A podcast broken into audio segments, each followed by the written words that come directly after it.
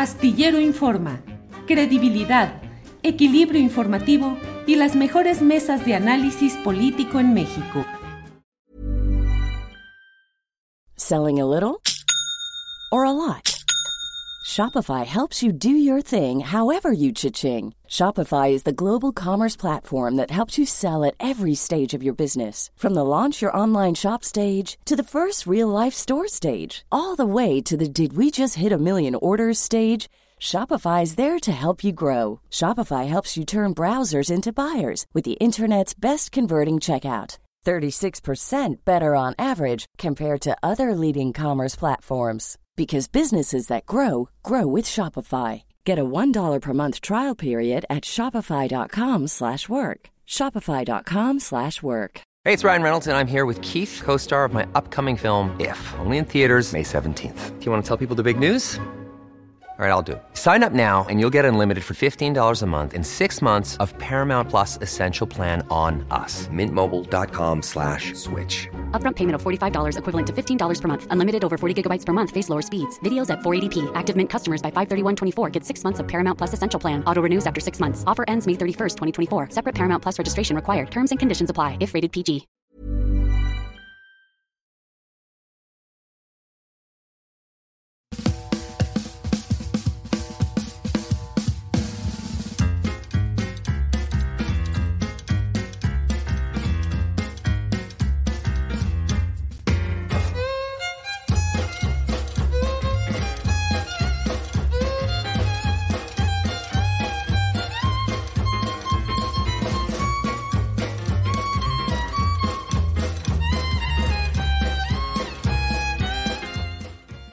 La una de la tarde, la una de la tarde en punto y ya estamos aquí en Astillero Informa.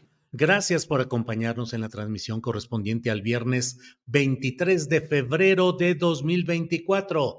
Gracias por estar en sintonía. Gracias a quienes van llegando ya desde diferentes partes del país y del extranjero a darnos eh, sus comentarios aquí en el chat de este programa. Les invitamos, como siempre, a que estén atentos a sus suscripciones, a que si lo creen conveniente nos den el like de que les gusta este programa. Y bueno, vamos a arrancar de inmediato con la información del día que nos comparte mi compañera Alex Fernanda. Alex, buenas tardes. Hola Julio, ¿cómo estás? Feliz viernes. Igualmente, Alex, feliz viernes. ¿Qué tenemos en este día, Alex? Julio, pues mira, comenzamos con que el presidente Andrés Manuel López Obrador rechazó esta mañana que haya sido un error la difusión del teléfono de Natalie Kritov, corresponsal de The New York Times en México. Mencionó que lo han calumniado sin pruebas y que por encima de la ley de transparencia está la autoridad moral y la autoridad política. Vamos con el video. Ustedes uh, se sienten bordados a mano como eh, una casta divina, privilegiada. Ustedes pueden calumniar impunemente, como lo han hecho con nosotros, como se hizo ayer, como lo dimos a conocer ayer, y no los puede uno tocar. Pero el teléfono, Sí. el teléfono que dio a Sí, conocer es el teléfono sí. personal. ¿Y, y qué pasa cuando esta periodista me está calumniando y me está ley que acusando? impide eso en este país. ¿Cómo no? ¿Cómo no? de protección. No, pero también la calumnia. Me está vinculando a mí, a mi familia, con el narcotráfico. Sin pruebas. Pero Entonces- más, más allá de la investigación, entonces, ¿usted no cree que fue un error? No, no, porque este es un espacio público y nosotros estamos aquí, este, aplicando un principio de la transparencia. Pero eso la pone en riesgo a ella. Cualquiera podría, No, no, más no, allá de más allá de usted, cualquiera le puede llamar y cualquiera la puede amenazar y le puede decir algo. No señor pasa presidente. nada. El Estado en México no es violador de derechos humanos, como sucedía antes. ¿eh? Pero le Y dio cuando el ustedes, teléfono no cuan- solo al. cuando ustedes callaban, no, ve ningún error. no, no. Volvería a presentar un teléfono claro, privado de un, de claro, nosotros. cuando se trata de un asunto en donde está de por medio la dignidad del presidente de México. ¿Y qué hacemos con la ley de transparencia? No, no, por encima de esa ley está la autoridad moral la autoridad política. Yo represento un país, que represento a un pueblo que merece respeto. Por la si le pasa algo, ¿a quién hacemos responsable? Por la dignidad. No, no, no, no, no exagere. Mire, si la este, compañera este, está preocupada por que se dio aquí a conocer su teléfono, que cambie su teléfono. Y el expresidente de Bolivia, Evo Morales, mostró su respaldo al presidente Andrés Manuel López Obrador. A través de su cuenta en X, escribió que manda solidaridad a AMLO ante la campaña de difamación por periodistas que responden a intereses de Estados Unidos y a las oligarquías locales. Finalizó diciendo que ninguna campaña podrá engañar al pueblo de México. Por otro lado, la precandidata de Fuerza y Corazón por México, Xochil Gálvez, abordó este tema en su conferencia de prensa. Dijo que le tiene mucho respeto a The New York Times y, mandó solidaridad a Natalie Kritov, que es corresponsal de este periódico en México. Vamos con el video. Me preocupa de sobremanera que el presidente se sienta por encima de la ley. Nadie está por encima de la ley. México es el país más peligroso del planeta para ejercer el periodismo. Y el presidente expone de manera dolosa y deliberada a la periodista Natalie Kitrov, que solo está haciendo su trabajo. Una mujer que, por cierto, al parecer está embarazada y deberíamos de cuidarla en extremo, pues el presidente la expone toda mi solidaridad para ella y que sería interesante que conociéramos pues, el reportaje completo, que conociéramos las fuentes que en segunda ocasión involucran al presidente, porque el anterior reportaje de ProPública habla del 2006 y este reportaje habla del 2018. Este gobierno está obligado a investigar y esclarecer el contenido de lo que se dice en este reportaje. Y por otro lado, Alejandro Murat, exgobernador de Oaxaca, entregó su documentación como candidato plurinominal al Senado por Morena. En una entrevista señaló que se siente muy contento, muy agradecido y que va con todo. Y al que no le pareció esto fue al exgobernador Roberto Madrazo. A través de sus redes sociales publicó que como Murat no había conseguido la presidencia del PRI, entregó Oaxaca a Morena.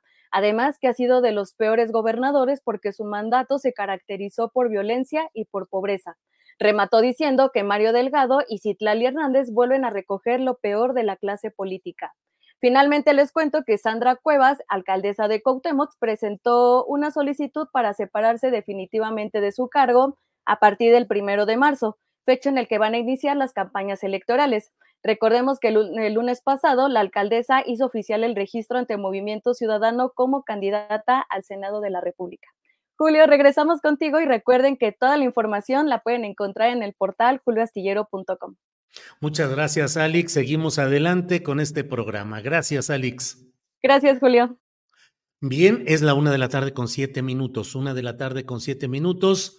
Eh, tenemos hoy dos eh, entrevistas muy interesantes. Una de ellas es una plática con Carolina Rocha, eh, reportera y conductora de televisión. Una cortinilla y entramos directo en la plática con Carolina Rocha.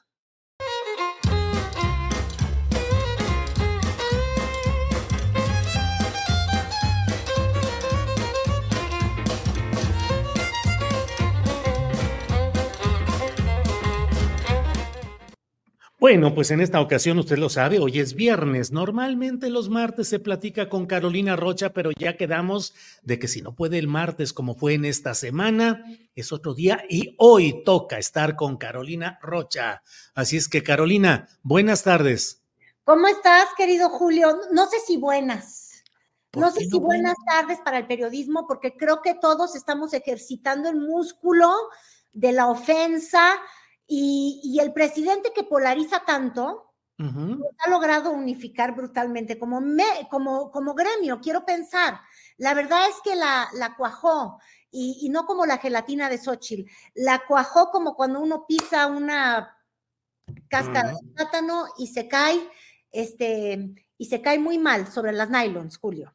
¿Qué sucedió, Carolina? Porque una cosa es la, la respuesta, la respuesta política de un político, del jefe del Estado mexicano, ante una circunstancia que puede molestarle mucho, que él considera una calumnia, una difamación, lo que han publicado en el New York Times, pero luego la publicación de este, eh, la difusión del número telefónico de la periodista, yo ayer en una entrevista decía, pues me parece a mí que es una equivocación, es más que un desliz, pero hoy da una respuesta que resulta todavía más complicada, Carolina. La respuesta fue atroz, no sé si la tengas o la tenga Arturo, la, la ponemos, y si no, pues nos vamos de, frente, como aquí nos digan en tu production. A ver, déjame ver. Más allá de la investigación, entonces, ¿usted no cree que fue un error? No, no, porque este es un espacio público y nosotros estamos aquí, este, aplicando un principio de la transparencia. Pero eso la pone en riesgo a ella. Cualquiera podría, más allá de más allá de usted, cualquiera le puede llamar y cualquiera la puede amenazar y le puede decir algo. No pasa nada, no pasa absolutamente nada. en este país. No, no, no, no, no, no. Es que también ese es otro dato. Ustedes son los más tenaces. Eh, eh, informadores o mejor dicho, desinformadores, los más tenaces eh, manipuladores. Eh, esto que dice, esto que dice de que hay un gran riesgo para los periodistas, eh, es una asociación vinculada a grupos de intereses creados a gobiernos hegemónicos. Claro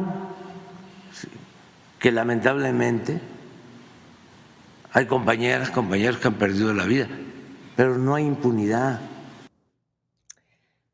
Ay, Julio, este, vamos por partes porque de verdad es que abundar en esto hasta enojo me da. Este, fíjate, esto de los otros datos respecto a los periodistas y los riesgos, a mí me ofende profundamente porque yo no tengo ni intereses creados ni intereses no generados.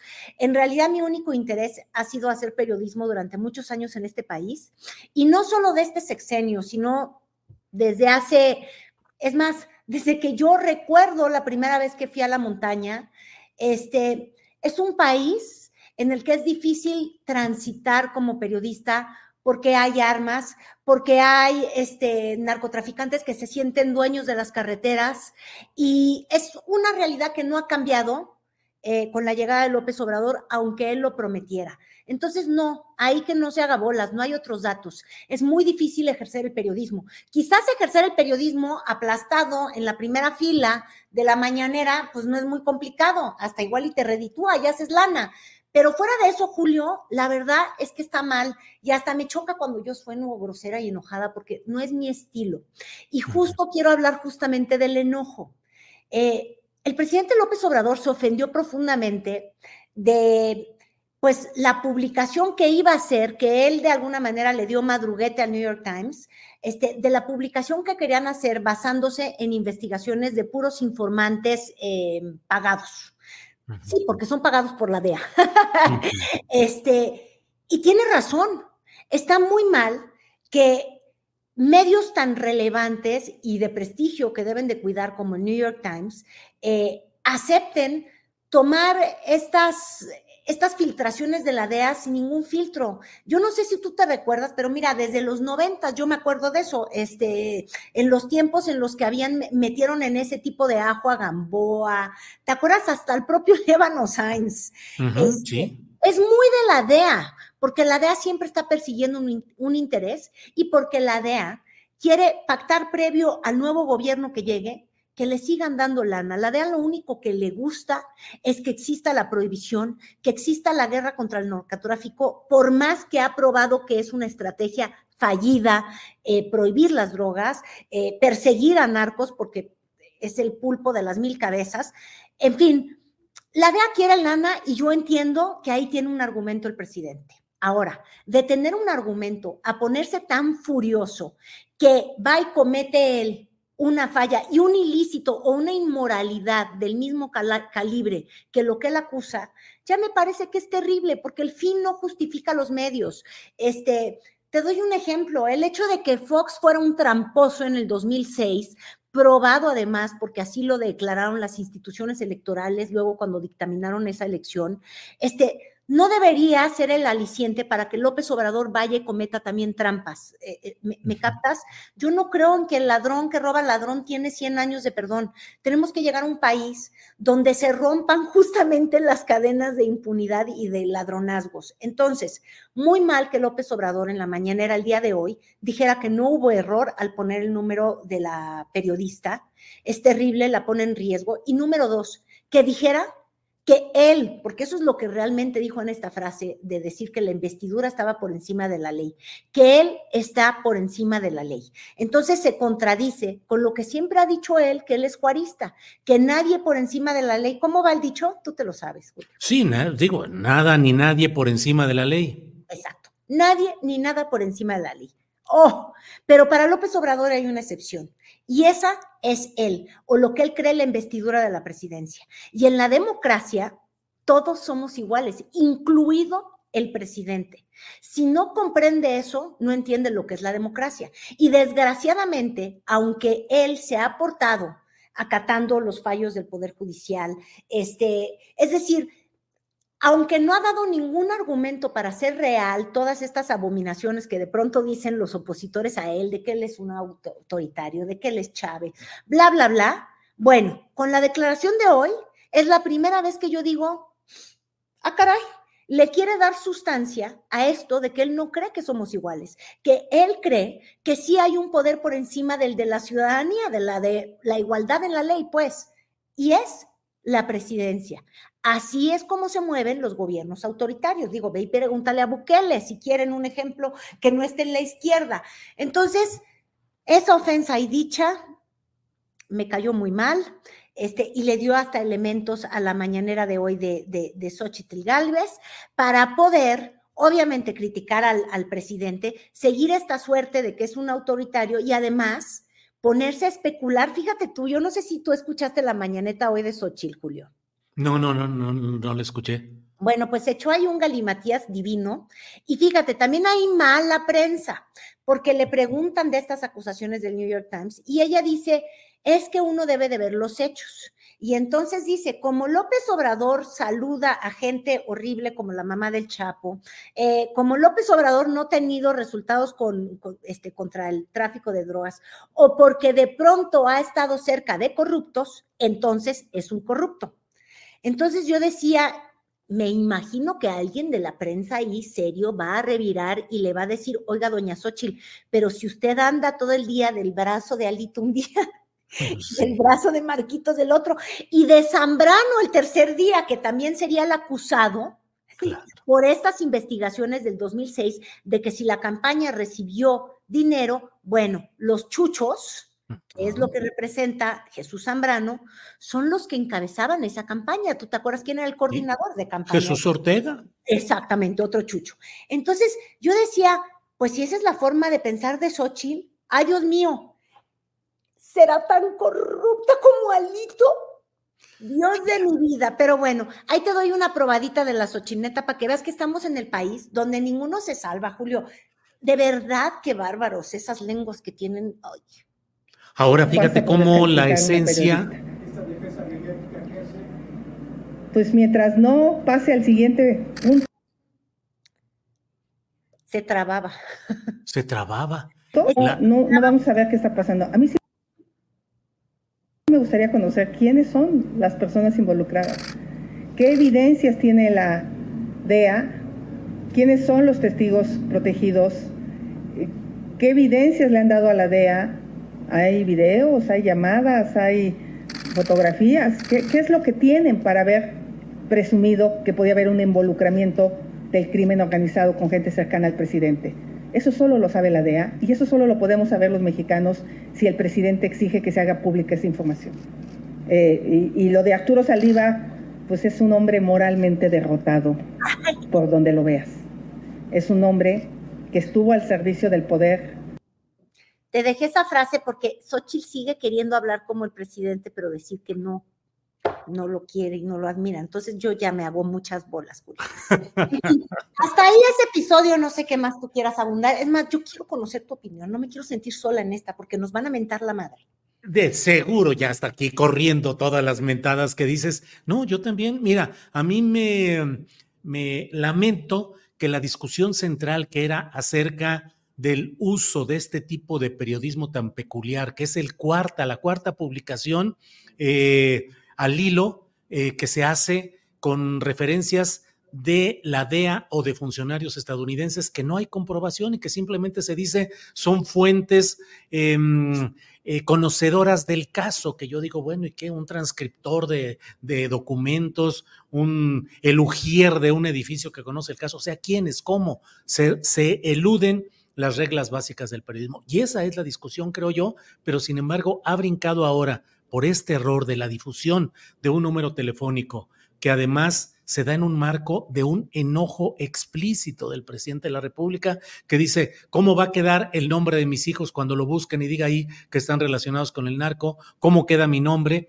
Es decir, en ese cuadro de enojo y de reacción enojada, da a conocer este número telefónico y desde luego que se puede cambiar el teléfono, pues vas a un Oxxo o cualquier tienda de conveniencia, compras un desechable y se acabó, pero ese no es el punto. El punto está en que desde el poder público no se deben dar a conocer ese tipo de hechos. Mira, yo recuerdo con frecuencia a un gobernador de San Luis Potosí que cuando yo era reportero un día nos dijo que él se había quemado al tomar café en una taza que la habían estaba demasiado caliente y que su reacción inmediata fue enojarse y decir, bueno, con una fregada, ¿por qué no cuidan este tipo de cosas? Y que pensó, si el gobernador del estado dice esto, van a correr a ese cuate, le van a, le van a hacer la vida imposible, le van a cobrar quién sabe cuántas cosas. Entonces el gobernador no puede darse el lujo de hacer expresiones que puedan lesionar el interés legítimo de una persona, su trabajo, mil cosas. El presidente de México no puede darse el lujo de dar a conocer números telefónicos y detalles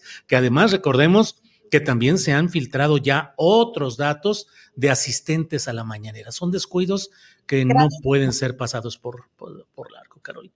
Pero bueno, esa es una parte del carrusel en el que estamos, de las varias pistas de la Carpa México, porque la otra está en las listas de las candidaturas. ¿Cómo las viste, Carolina? De todo.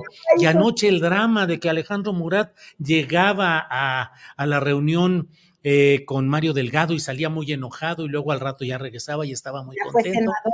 Pues lo que es ser amigo del presidente y tener línea directa. Mira, nosotros aquí en este espacio ya habíamos comentado eh, que Murat de alguna manera siempre ha tenido una línea directa con el presidente, no nada más porque este fue el gobierno que más visitó López Obrador, se sentía muy cómodo yendo a Oaxaca cuando fue gobernador Alejandro Murat. Este, y, y hasta cuando López Obrador le ofreció una embajada, Murat fue, se reunió en Palacio Nacional con el presidente ya sin ser gobernador y le dijo, oye, no, yo quiero ser presidente del PRI, ¿lo ves bien? Si lo veo bien, o sea, una verdadera cercanía. Eh, y entonces ya luego se topó con Alito, ¿verdad? Que cada persona que se topa con Alito luego sufre, eh, se pone malito, pero del estómago. Entonces, tú comprenderás que terminó decantándose por Claudia Sheinbaum. Pero ¿qué es lo que pasó? Que en estas listas pues no le habían puesto, es lo que se dice, pues yo no voy a meter aquí las manos al fuego, yo no le he hablado, ay, hola Alejandrito, échame una, cuéntame cómo estuvo, pero bueno, las versiones y sobre todo la reacción pública muestra, como tú muy bien dices, primero salió furioso diciendo que él no, no, no, no, iba a decir. No ocupo dar información. Exacto, que él no informaba a los medios. Y ya luego, muy sonriente, dijo, ay, voy al Senado, estoy contentísima, porque como tú sabes, esas listas, y ya lo dije el chiste desde ayer, pero hay que repetirlo, eh, esas listas como los bikinis, más interesantes lo que ocultaban que lo que dejaban ver, y ocultaban el misterio de estas que decían reservado, ¿no? En el número 6, creo que había una en el 4, este, etcétera. Y obviamente ahí se decía que en esos lugares podrían venir las candidaturas que tiene el Partido Verde o incluso Murat, por ejemplo, o, o, estas personas chapulinas profesionales que obviamente, pues, se pelean con el concepto de lo que supuestamente es morena. Entonces, llevas toda una vida denunciando la corrupción del PRI, de la oligarquía, y yo creo que es muy difícil desligar de la oligarquía, mira, ahí está Alejandro Murat en priista y luego en amlista, es muy difícil desligar el apellido Murat de la oligarquía, porque tú dime en qué año fue su papá, y, él sería un pequeño nepo en ese sentido, eh, su papá fue gobernador. Entonces, ¿por qué hay priistas a los que les perdonas los pecados y a otros a los que no? Eh, le pega muy duro a la, congruencia de, Morena. Y obviamente, todos estos nombramientos le pegan también a la campaña de Claudia Sheinbaum. Tú decías eh, que, ahí había habido algo. La mano negra que yo te estoy insinuando que hubo es que Murat recurrió a, Andrés Manuel López Obrador y logró que se le moviera de un lugar en la lista del Senado que no le gustaba a un mejor lugar. Y eso fue por obra y mandato de López Obrador. Es decir, una vez más, este, parece que el presidente eh, tiene, tiene mano por encima de, de, la mano que tenga este, Claudia Sheinbaum, ¿no? Si Claudia Sheinbaum hubiera querido ubicar, eso es lo que especulaban, pues te estoy ahora sí que hablando de entre los chismosos, pero tratando de fundamentártelo con, con los datos que sí sabemos de cierto, ¿no? Eh, claro. Eh, Murat muy cercano a Andrés Manuel López Obrador, Rubalcaba quizás más cercano a, Claudia y a quién ibas colocando y largo, etcétera. Lo mismo en el papel de Corral. Eh, Corral, La cercanía es con el presidente López Obrador, con Claudia, bueno, ya fue y hizo campaña y demás. Pero yo creo que esta, estos, estos chapulines o estos panistas y priistas purificados por la palabra de Andrés Manuel, eh, tienen molesta la estructura de Morena porque decimos los economistas, este, la vida es elegir y cuando eliges algo sacrificas otra cosa. ¿A quién en Morena o, realmente militante de esa izquierda que quieres representar, en teoría Morena, estás quitando por meter a, esta gente que, que, son como los advenedizos, así los ven. Ahora, advenedizo sería el propio Marcelo Ebrard, ¿no? O Ricardo Monreal. Estos son súper advenedizos. Y también te deja con la pregunta de si aprendió Morena algo, o el presidente López Obrador. Tiene justamente el caso de dos senadores que llevaron desde Morena al Congreso y que se han convertido en los detractores más brutales y sochilistas hoy constantes este, del, presidente. Y ni siquiera renunciaron con, congruencia a una curul que obtuvieron como Germán Martínez, ¿no? Martínez, por la simple gracia presidencial. Entonces yo creo, Julio, que, que se pueden meter en, en un galimatías porque todo le había salido muy bien a Morena este, y como lo dijimos desde antes, ay, es que somos tan listos, Julio, no puedo con nosotros. hasta que las listas lo separen. Ajá. les meten guamazos, y, e, insisto, ya nada más para no seguir hablando solita. Lo de Corral va a tener jiribilla, porque Corral traicionó al PAN, ha traicionado a gobiernos con los que ha estado. O sea, eh, Corral, óyeme, tú no me digas, pero en la lista de los mejores amigos de alguien como Denise Dresser, estaba, incluso desde el poder en Chihuahua, se puso a promover, le organizaba eventos, vuelos, vuelos directos a Chihuahua para que presentara ella su libro con el erario, ¿ves? Entonces, eh, eh, la moral no es algo que acompañe necesariamente a ese señor Corral. Y lo andan poniendo, yo digo, cuidado, cuidado con lo que pones y de no aprender. Y ahí vienen otras que nos podemos pasar largo rato. Está Manuel Espino, ya candidato a diputado pues, de representación proporcional, que ya sabes, eh, le levantó la mano a Fox, a Felipe Calderón, a Peña Nieto, a, a, Andrés Manuel López Obrador, y se le va a levantar a quien sea, y va ahora ya al fin como candidato por Morena, Cuauhtémoc Blanco, que ya al fin va también en segundo lugar en la lista, sí, con la idea de jalar votos para eh, Morena en la Ciudad de México. Marcelo Ebrar, que va en séptimo lugar después de que buscaba ser candidato a la presidencia y todas las condiciones que puso, el entendimiento, 40%, 40 lugares quería para hacer una bancada propia termina en séptimo lugar, Carolina con su Malu Micher y su Emanuel Reyes. Oye, pero él dice que no hay séptimo malo. ya fue hoy a dar un roadshow eh, en, Radio Fórmula, de un estudio se pasó al otro para decir que no hay séptimo malo, que él está muy contento, que Adán Augusto, pues bien Augusto, ya sabes, hizo una pésima campaña, eh, hizo un uso indebido de recursos, pero a ese sí le cumplieron. En fin, este, otra corcholata a la que le cumplieron muy bien fue a Ricardo Monreal, de hecho le cumplieron de sobra porque tiene a Katy ahí para, para contender por la alcaldía Cuauhtémoc.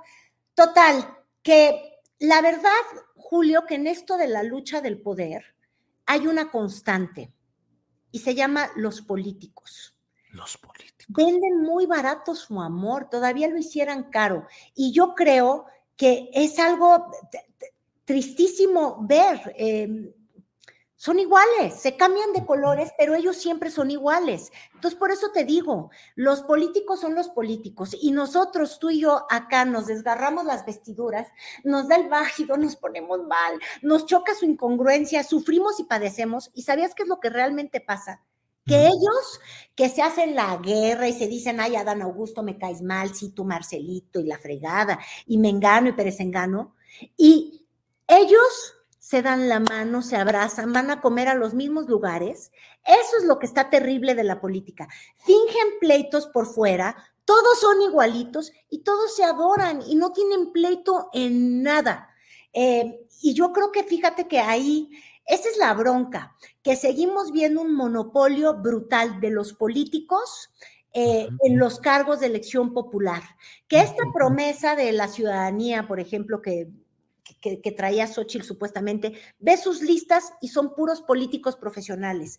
Esa propuesta de lo nuevo en Movimiento Ciudadano, ve sus listas y son justamente esa especie de políticos profesionales. Lo mismo con Morena. Yo no sé cuándo los ciudadanos vamos a, ser realmente representados. Ay, qué amargada me estoy poniendo. Todo no, bueno, es que, bueno, pero hay, ahora hay unos jueguitos que están poniendo en las cadenas de WhatsApp y todo con información. Eh, hay uno sobre atínale al sexenio, Carolina. Vamos. la campaña negra, exacto. Tú échalo, échalo, Julio. Vamos a ponerlo y lo platicamos ahorita, por favor. Es tiempo del cuarto round. Vamos a jugar. ¿Cuál es el sexenio con más homicidios en México? Adelante, Pati. Fácil, Felipe Calderón. No es Felipe Calderón. David, por el robo de puntos, tú puedes ser el triunfador. Enrique Peña Nieto. Tampoco es Peña Nieto.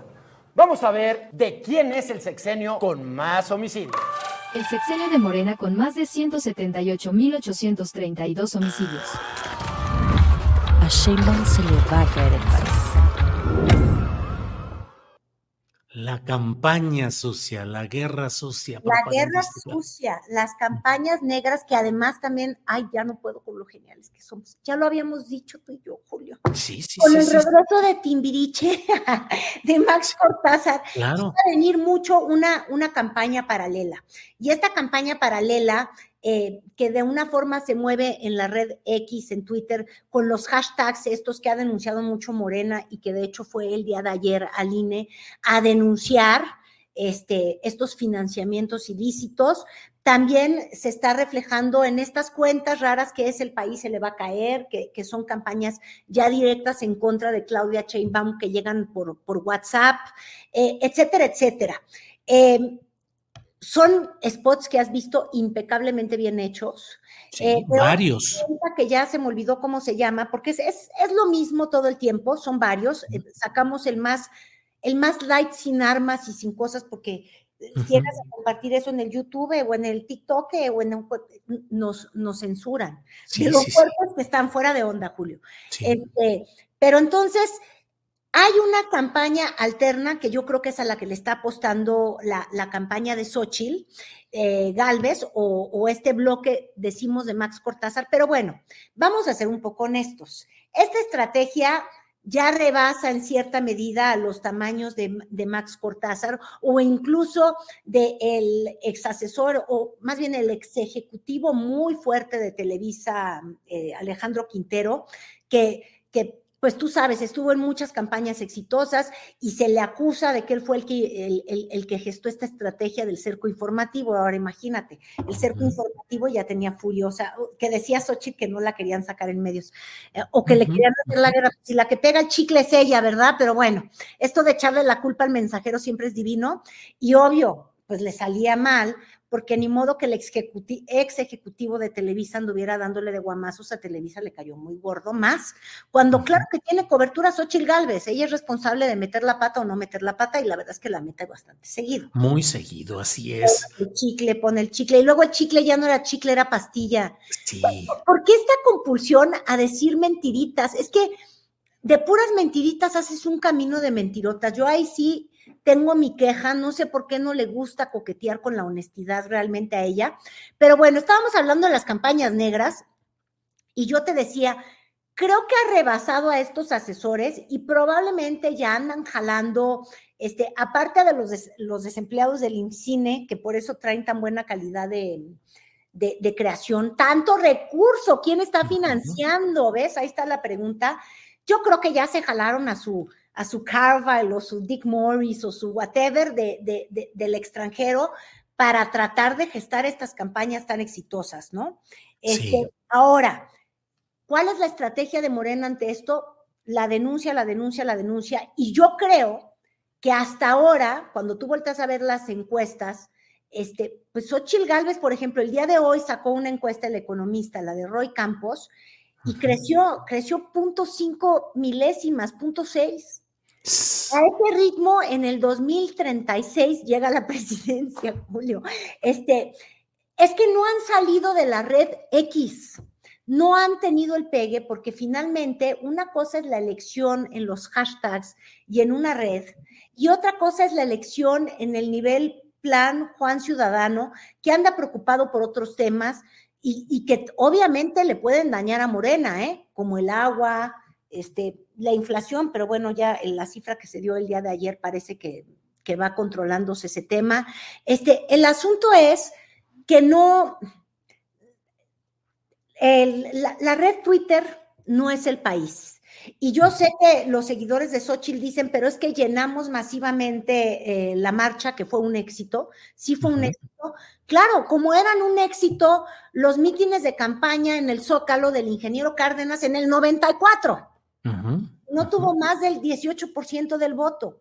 La Ciudad de México es la más activista, Julio. Entonces, eh, como que yo creo que esa campaña no, no comprende quién es el electorado, no comprende cuál es el, e, e, el votante y por eso no está reflejado estos esfuerzos de, de campañas tan negras o de irse directo contra López Obrador, que también ahí dices te estás equivocando de adversario, pero bueno, no, no, no, no, no logra traducirse en, en, la realidad de, del votante. Y el votante no somos los siete personas que estamos muy politizadas, que nos vemos incluso aquí en, en tu YouTube, Julio. No, no es que yo no quiera decir que no van a ir a votar todas las personas que nos ven, pero e, es un sector que está queriendo meterse en las campañas cuando ni siquiera han comenzado. Eh, este, yo creo que vamos a empezar a ver que las cosas se mueven, pero en el fondo, te digo que el tema de las campañas locales, y ahí sí, eh, si Morena pone buenos cuadros o malos cuadros, si Sochi logró llegar con buenos o malos cuadros, eso es lo que va a acabar moviendo las encuestas. Por eso ahorita no vemos nada, todos estos hashtags, todas estas cosas tan eufóricas en las redes, pues no, no están pegando a la hora de, de lo que van a ser las elecciones. Pues Carolina, ya le dimos un buen repaso a lo que es en esta semana, que ha sido muy intensa, hay muchas cosas. ¿Y qué? No me voy, no te estoy bromeando, te estoy bromeando. Ya se nos fue el tiempo. ya se nos fue el tiempo. Por favor, alguien, regañen a Fox. Regañen a Fox. Por favor, ya otra vez se puso a discriminar, como que insinuando que es de fuera, que se vaya fuera de este país, Claudia Sheinbaum. Ya no nos dio tiempo, pero es que Fox se la baña. Ese hombre no ayuda, pero ni a sí mismo. Así es. Carolina, pues muchas gracias por este viernes. Nos vemos la semana que entra en el día que se pueda, como se pueda, cuando se pueda. Carolina, muy agradecidos. Gracias por hoy. Gracias, Julio. Hasta luego. Bye. Bye.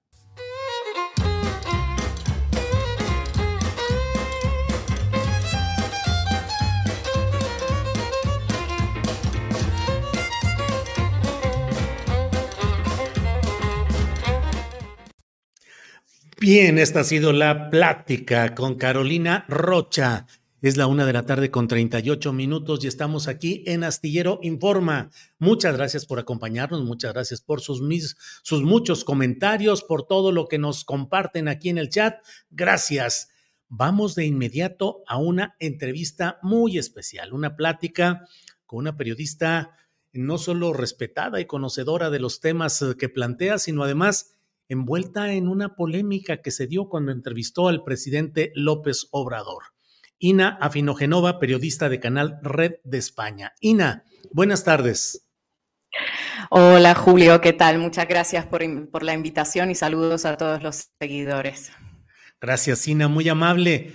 Ina, pues la verdad es que acá en México hubo una serie de reacciones y comentarios diversos respecto a la entrevista que tú hiciste, desde quienes expresaron la rusofobia, por un lado, por otro lado, el desconocimiento de eh, tu circunstancia profesional, de lo que estuviste en Rusia Today, tu salida de ahí y tu inserción ahora a este proyecto de Canal Red de España.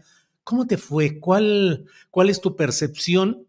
Y luego también la reacción pues de medios de comunicación, sobre todo el New York Times, que publicó luego una serie de señalamientos y que en el contexto mexicano no faltan quienes dicen que es una respuesta al hecho de que el presidente de México le hubiera dado una entrevista a Ina Afinogenova. ¿Cómo han sido las reacciones que has percibido, Ina? Bueno, eh, tengo que confesar eh, que yo sabía que esto se iba a generar porque estoy bastante curtida con toda, en todas estas polémicas que se generan alrededor de mí desde hace muchísimos años. Lo he vivido aquí en España, ha sido muy duro, sobre todo pues el año pasado, cuando me han generado pues una serie de titulares absolutamente mentirosos, difamaciones. Y yo sabía que esto de alguna forma iba a cruzar el charco eh, y, que se iba a producir. Pero precisamente por eso a mí ya no me afecta tanto. O sea, hace un año, hace dos, pues me preocupaba mucho en lo personal, me generaba mucho dolor y ahora ya eh, por salud mental simplemente me abstuve de, ver esas reacciones. Entiendo que han aparecido antes de que eh, saliera la entrevista, antes de que la publicáramos completa. En el primer momento en el que se anunció que habíamos podido entrevistar al presidente, eh, ya había gente en contacto con prestigiosísimos, entre comillas, periodistas de España que le estaban pasando las mismas difamaciones que habían publicado sobre mí el año pasado a ciertos periodistas mexicanos que eh, los daban por hechos comprobados como ponía una periodista eh, de vieja escuela mexicana, que cómo corroboró el periódico ABC, no sé qué, INA es no sé cuántas. Eh, el periódico no corroboró nada. Decir que INA es agente de Putin no es corroborar. Para corroborar algo necesitas mostrar pruebas, es de primero de periodismo, cualquiera lo debería saber, pero bueno, eh, los medios y los grandes medios vemos cómo están funcionando, ¿no? Un ejemplo de ello es pues la reciente publicación de New York Times y las publicaciones que tú has estado siguiendo eh, muy de cerca, que han aparecido en ProPúblico, en, ProPública, en Deutsche Welle, etcétera, etcétera. Em, entonces, bueno, pues mi, reacción es como, bueno, risas, la de siempre. Ojalá tuviese tanto poder, ojalá tuviese ese poder que, que me atribuyen eh, yo trabajo eh, para un medio muy pequeño de España que se sostiene únicamente con las aportaciones de los suscriptores de Canal Red, que tenemos ahora mismo como 19 mil personas en España que nos apoyan mensualmente. y precisamente son ellos los que han hecho posible mi viaje a México. He ido con mi propia cámara, que por cierto hemos perdido en el avión, o sea, para que entiendas un poquito la precariedad en la que se ha grabado esa entrevista.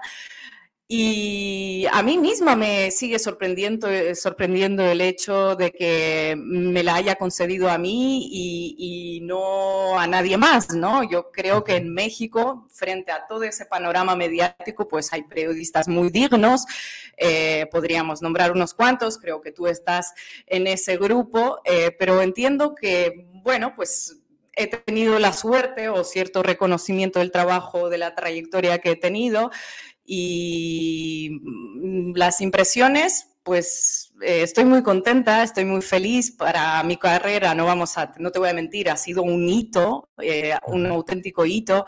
He aprendido mucho también de eso, algunas críticas de lo dentro de lo constructivo, ¿no? Me van a ayudar, supongo, a crecer para hacerlo mejor si en algún momento llego a tener una oportunidad por el estilo. Eh, pero todo eso que se ha dicho mm, sobre mí es que mm, intenté no leerlo, porque ¿para qué? Oye, Ina, ¿y fue rápida la respuesta a la solicitud de entrevista que hicieron eh, Canal Red y tú? Eh, te cuento, es que fue todo muy sorprendente y lo cuento con consentimiento de la persona con la que lo he arreglado. Eh, ella sabe perfectamente. Además, me parece que es necesario darle ese reconocimiento a esas personas que mantienen bajo perfil, que nadie conoce, pero que hacen muchísimo trabajo. Eh, en el equipo del presidente hay una persona que se llama Jessica Ramírez, eh, a veces la nombra, Jessie, con mucho cariño. Yo he hablado con ella, te voy a decir hasta las fechas, en octubre, eh, sobre pues, un asunto laboral de otra índole que estaba yo preparando para un programa que hacemos en Canal Red. Y así, medio en broma, hablamos de, oye, ¿y qué, crees que se podría en algún momento entrevistar al presidente? Y me dijo, bueno, vamos a ver. Y en ello quedó. Después em, grabé un vídeo pidiéndole una entrevista al presidente, se lo envié a Jessica, así, bueno, si tienes una oportunidad, se lo muestras se lo mostró y él eh, parece ser que le dijo que sí porque había conocido algo del trabajo que yo había hecho, había pues mm, seguramente visto algún recorte mío de la base, al fin y al cabo pues eh, al ser el youtuber más seguido de habla hispana pues supongo que se enterará de alguna manera de, de lo que se mueve por ahí, ¿no? Entre otros personas por Jesse o también me, dijo por su hijo Gonzalo, ¿no? Em, entonces, em, eso pasó en octubre, luego em, sucedió el huracán y yo pensé, bueno, pues ya está, no, no se va a dar porque ya está en otra y luego empieza la campaña y bueno, lo intenté, pero mala suerte, pues era lo esperable. Y en enero, a principios de enero, me escribió Jessica diciendo, pues me dijo que sí. ¿Cuándo mm. puedes venir? Y yo era como, a ver, ¿cómo, ¿cómo lo hago? Porque Canal Red es un medio muy humilde, pese a todo lo que se ha dicho sobre financiación de Putin, es patraña, o sea, tenemos un estudio, no tenemos ni camarógrafo, tenemos tres cámaras, somos 20 personas que trabajan entre, entre todos, hacemos de todo. Entonces era como, bueno, tengo que encontrar primero un equipo técnico, luego ver cómo me, voy a México, con quién voy. Y entre todo esto, que estoy sola en eso para organizarlo, pues pasé como un par de semanas y al final fui a principios de febrero que también otra cosa que me gustaría aclarar, se ha intentado vincular mucho esta entrevista con la muerte de Navalny, del opositor a Putin en Rusia, pero es que la entrevista se ha grabado como una semana antes. O sea, es que he visto un programa que dice, es que se están riendo y ni una palabra sobre Navalny, pero es que Navalny estaba vivo cuando se grababa la entrevista. Entonces, es como todo un absurdo que han creado alrededor de esa entrevista que es espantoso y vergonzoso, pero bueno, a la altura de estos grandes medios de información ¿verdad? Bueno, eh, viajé em, siempre con cierta desconfianza, pensando, bueno, seguramente en algún momento voy a estar en México, habremos gastado aquí pues, ese dinero en, el alquiler de un piso y, en el billete y me van a decir a dos horas que, pues, que la agenda ha cambiado, que, que es perfectamente posible, ¿no? Y después, es, esto ya es, te lo cuento como una anécdota, parece ser que la agenda estaba sujeta a cambios y que el presidente se le olvidó que tenía eso programado y dijo que bueno, que, se iba, pero Jessica le recordó y, y le dijo, oiga, que que es que ellos son muy pobres y ya están en México, ya, ya llegaron, o sea, ya se gastaron el avión. Y entonces él le contestó algo como que, bueno, bueno, entonces sí, ya que, ya que son así pequeños, pues que vengan. Y, y así se dio, yo no me lo podía creer, pero bueno. Em, estoy hasta el día de hoy absolutamente impresionada por, por esa oportunidad que, que, que tuve y por todo como sucedió, ¿no? Ina, ¿qué te llamó más la atención desde el punto de vista del periodismo, del análisis político, de lo que viste? No hablo solo de las respuestas que te dio, sino cómo viste el ambiente, el entorno, la actitud, las posturas de López Obrador. Em, bueno, primero aclarar una cosa, ¿no? Yo me dirijo a un público más internacional, más em, de Latinoamérica, no solo a México, entonces a mí me interesó hablar con una figura política del progresismo que ha logrado, eh, mm, en mi opinión, sentar las bases de una transformación en un país y en una región tan sumamente complicado eh, y que se retira seis años después, que esto es una barbaridad de mandato, ¿no? Estamos más acostumbrados a mandatos de cuatro años aquí en Europa. Seis años después, con un altísimo índice de popularidad y mm, teniendo en cuenta todos los ataques internos, externos y el desgaste que puede suponer, ¿no? Y, toda esa ola reaccionaria que estamos viendo en el mundo y sobre todo en América Latina. Entonces, a mí me interesaba, pues, hablar con un político que, que es de los más importantes, no solo de México, en mi opinión, sino de Latinoamérica. A mí me ha sorprendido, me ha impresionado la sencillez, la cercanía, eh, que transmite. Ha sido muy, muy amable con nosotros. He ido con mi compañero porque te digo que me eh, estaba bastante miedosa a presentarme sola ahí. Em, la, mm, dentro del análisis... Em, ¿Miedosa a presentarte cómo? ¿Miedosa a qué, Miedosa, dices, estabas miedosa. Ah, pues un personaje de esa magnitud, ¿no? O sea, magnitud mm. histórica que a mí me abruma, no tengo tanta experiencia, era un poco todo, bueno, es la primera vez, bueno, no es el primer presidente, o eh, había entrevistado a Pepe Mujica mucho antes, pero el Pepe Mujica al final hemos podido conocerlo en su chakra, el entorno es diferente. Aquí tú entras en el Palacio Nacional, ves todo esto y te abruma ya desde la entrada, ¿no? Cuando caminas por ese pasillo donde están los retratos de todos los presidentes mexicanos. Em, y esa cercanía em, es sorprendente. Una ya había conocido a gente que tiene mucho poder y no todos eh, mantienen esa capacidad, pues, de, primero, mm, escucharte, ¿no? A veces tú hablas con alguien que tiene mucho poder y, notas que, ya no está presente, que ya está en sus cosas.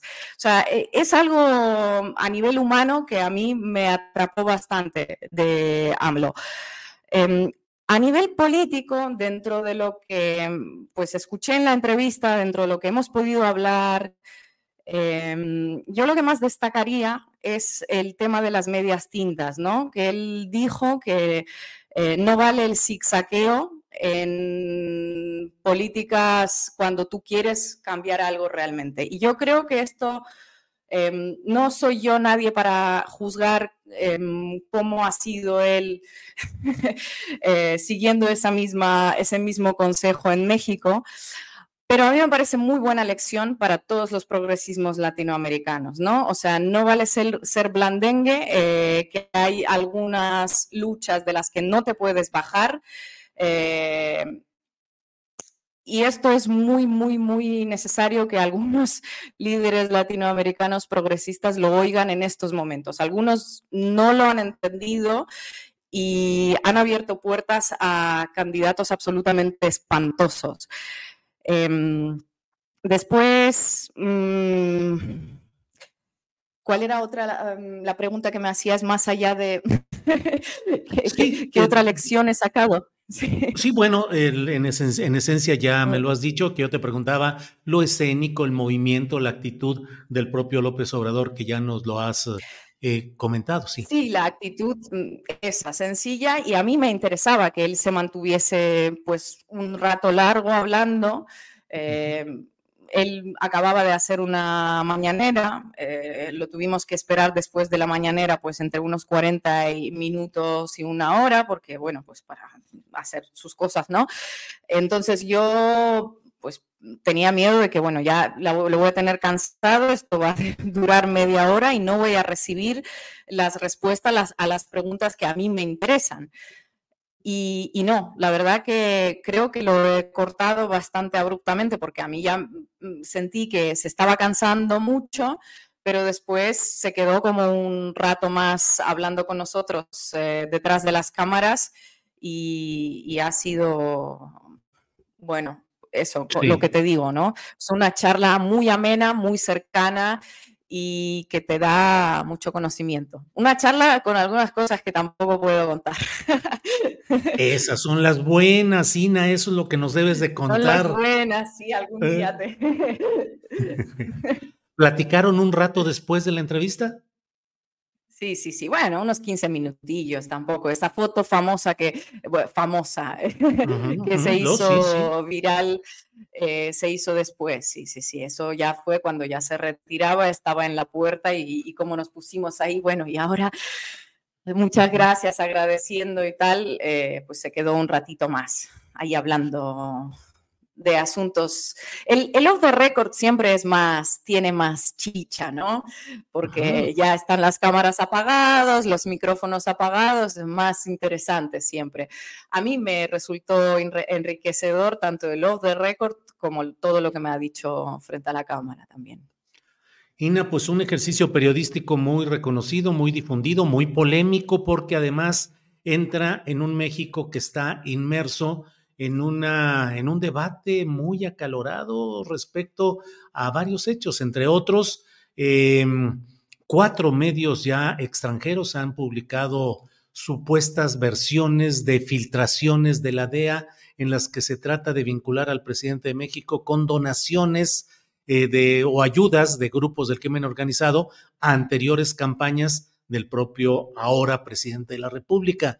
Y la discusión de fondo ahorita está Ina, ¿qué tanto el periodismo puede recurrir a las fuentes no mencionables, a las fuentes conocedoras de los temas, pero sin citarlas? ¿Qué tanto nos usan como instrumento para tratar de posicionar lo que en este caso agencias como la DEA les conviene en procesos de sucesión en gobiernos o en países donde hay en el poder corrientes progresistas o democráticas. ¿Cómo ves ese debate, Ina?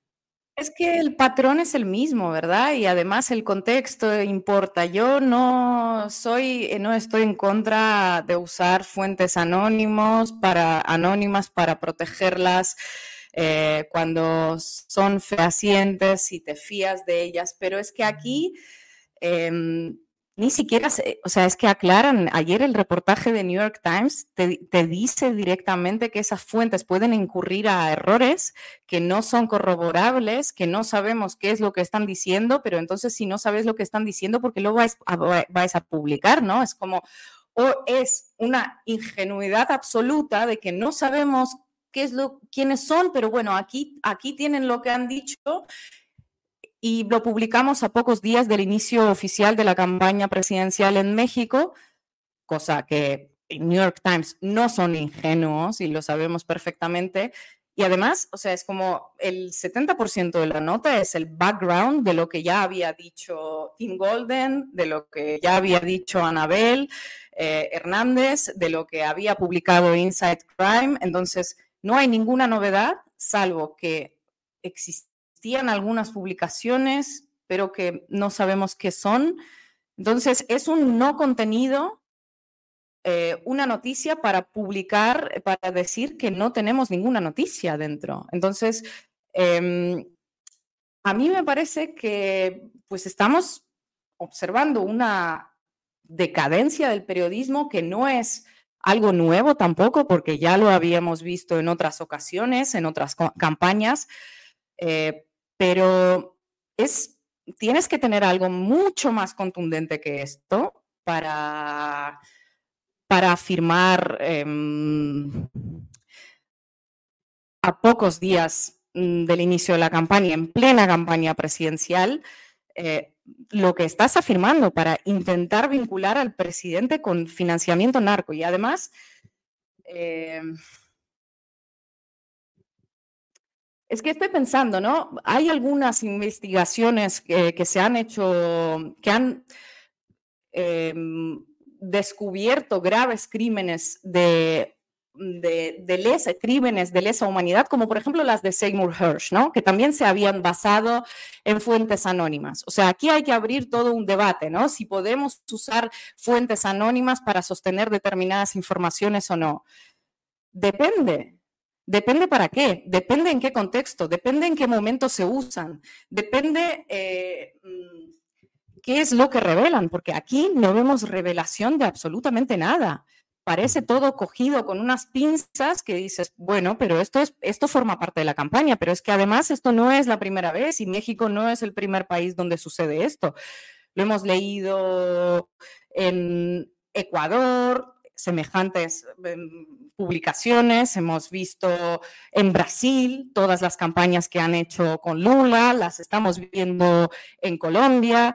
Em, y ¿Y cómo se desvía el debate, verdad? Porque muchas veces eh, los vínculos reales con el narco los tienen los poderes judiciales, los poderes económicos, pero esto es como que no se habla. Siempre se desvía la atención hacia un gobierno progresista al cual se le acusa a través de pues presuntos, condicionales, el habría, interrogaciones, cuando los poderes reales están... Ha habido pruebas de que han estado compinchados con, con criminales, ¿no?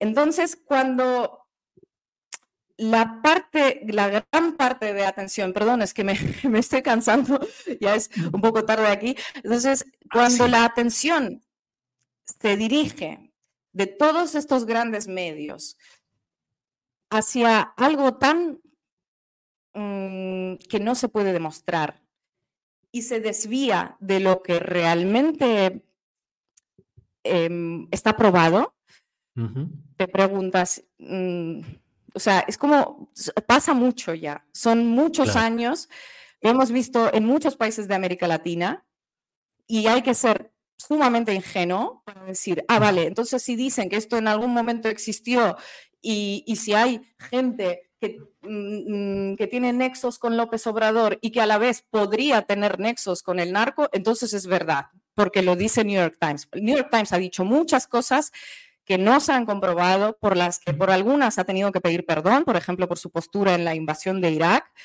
por otras no ha pedido perdón, pero ha tenido posturas igual de infames.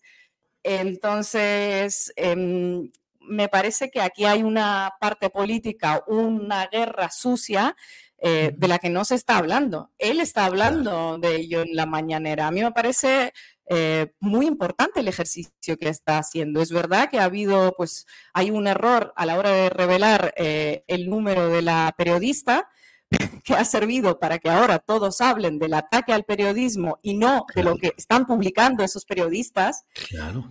Que eso es siempre igual, ¿no? Cuando se les responde, gritan que, que los atacan eso, eso pasa permanentemente, de que además la gente a la que están calumniando y difamando permanentemente no tiene derecho a responder, porque en cuanto abre la boca es que el periodismo está siendo atacado. Y, no, señores, o sea, es como tenemos que responsabilizarnos de lo que estamos publicando, por favor. Ya basta de eh, ampararnos en los nombres de los grandes y prestigiosos medios para los que estamos trabajando. Claro, claro. Ina, pues eh, muy agradecido, gracias por tomar esta llamada ya eh, a horas eh, tardías por allá en Madrid. Ina, como siempre, muy agradecido a reserva de lo que desees agregar. Nomás dime, ¿quedaron en una segunda entrevista con López Obrador?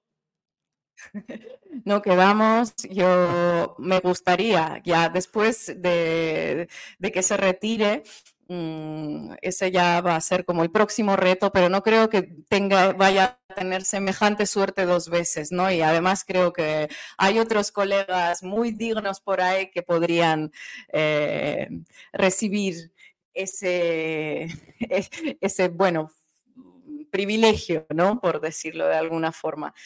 No, no quedamos en nada, ¿no? Bien, Ina, pues te agradezco mucho la oportunidad de platicar. Eh, Estamos muy atentos a tu trabajo. Saludos a todo el equipo de Canal Red de España y seguimos adelante, Ina. Gracias, Julio, y muchas gracias a todos los que nos han seguido. Apoyen el Astillero Informa, apoyen a los pequeños medios, porque Así. ahí está la esperanza. Ina, muchas gracias y seguimos adelante. Gracias, hasta pronto. Chao, chao. Bien, es a las dos de la tarde con cuatro minutos. Le hemos robado unos minutitos a la mesa del más allá. Ponemos en nuestra cortinilla de presentación y vamos a la mesa del más allá.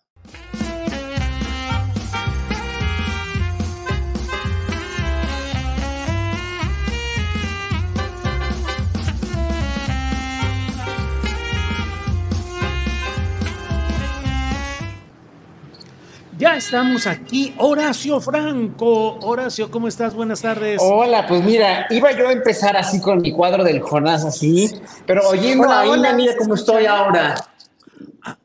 Estoy así después de oír a Ina, de, hola. de, de- de- de saber que, bueno, como ya había yo oído la entrevista pasada que hiciste con Ina. Este, Aquí estamos, Ana Francis. Este, la, entrevista pasada me había caído súper bien. Me hice muy, muy afecto a la red, a, este canal Red Latinoamérica y pues con la entrevista, pero sobre todo, ¿sabes con qué, Julio? Con el análisis que hicieron eh,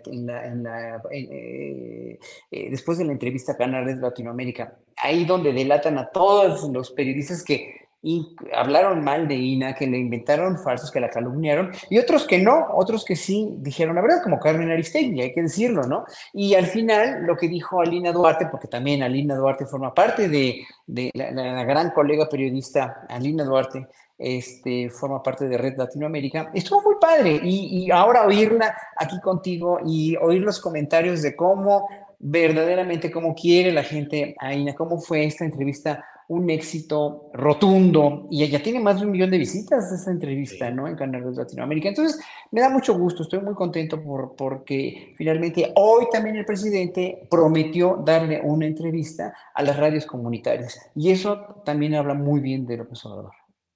Muy bien, Horacio, gracias. Vamos de inmediato con Ana Francis Moore. Ana. Hola Julio, ¿cómo estás? Reportando directamente desde la calzada flotante que comunica las secciones 1 y 2 del bosque de Chapultepec con las secciones 3 y 4 del bosque de Chapultepec.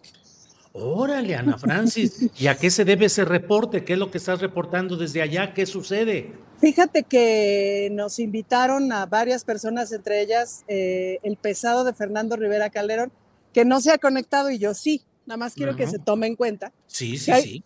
que ahí viene detrás, eh, hacer un recorrido justamente por esta magna obra de Chapultepec Naturaleza y Cultura, que ya ves que ha generado un montón de ruido, y pues para que lo veamos. Y Julio, no manches, está no increíble lo que le sigue, por muchísimas razones, porque conecta el bosque más grande de Latinoamérica, el bosque urbano más grande de Latinoamérica, porque le puso un alto a las a los desarrolladores inmobiliarios que ya estaban así, pero mira, con el colmillo afilándose. ¿Tú sabías? ¿Se acordarán ustedes de esta? Ah, mira, ya llegó este. Sí. Hola, amiguis. Hola, Fernando, buenas tardes. Buenas tardes, perdón por el retraso, maestro. Ya sé que a la tercera es- es inasistencia. Sí, sí, sí, sí, sí. Y reglazo, además, reglazo. Exacto. Ana. Ah, Ana. te decía, el- nos acaban de contar que la tercera sección de Chapultepec, donde está lo que, le- lo que era el, el- el rollo y el Atlantis, no sé si se acuerdan que estaba la alberca de olas y no sé qué tanta cosa. Ahí ya se lo había, este Mancera ya se lo había dado a Salinas Pliego para que hiciera su universidad. Afortunadamente los vecinos y el eh, Fundación Bosque de Chapultepec se pusieron bien almejas, si no ya estaría tomado, Julio, y así. Entonces, bueno, e- entre otros este, beneficios, grandes beneficios de... Órale, no me estés siguiendo. Ahora, ahora, ahora. Ahora, ahora, doble imagen, Horacio Franco, ¿qué es esto? ¿Qué pasa? ¿Qué sucede?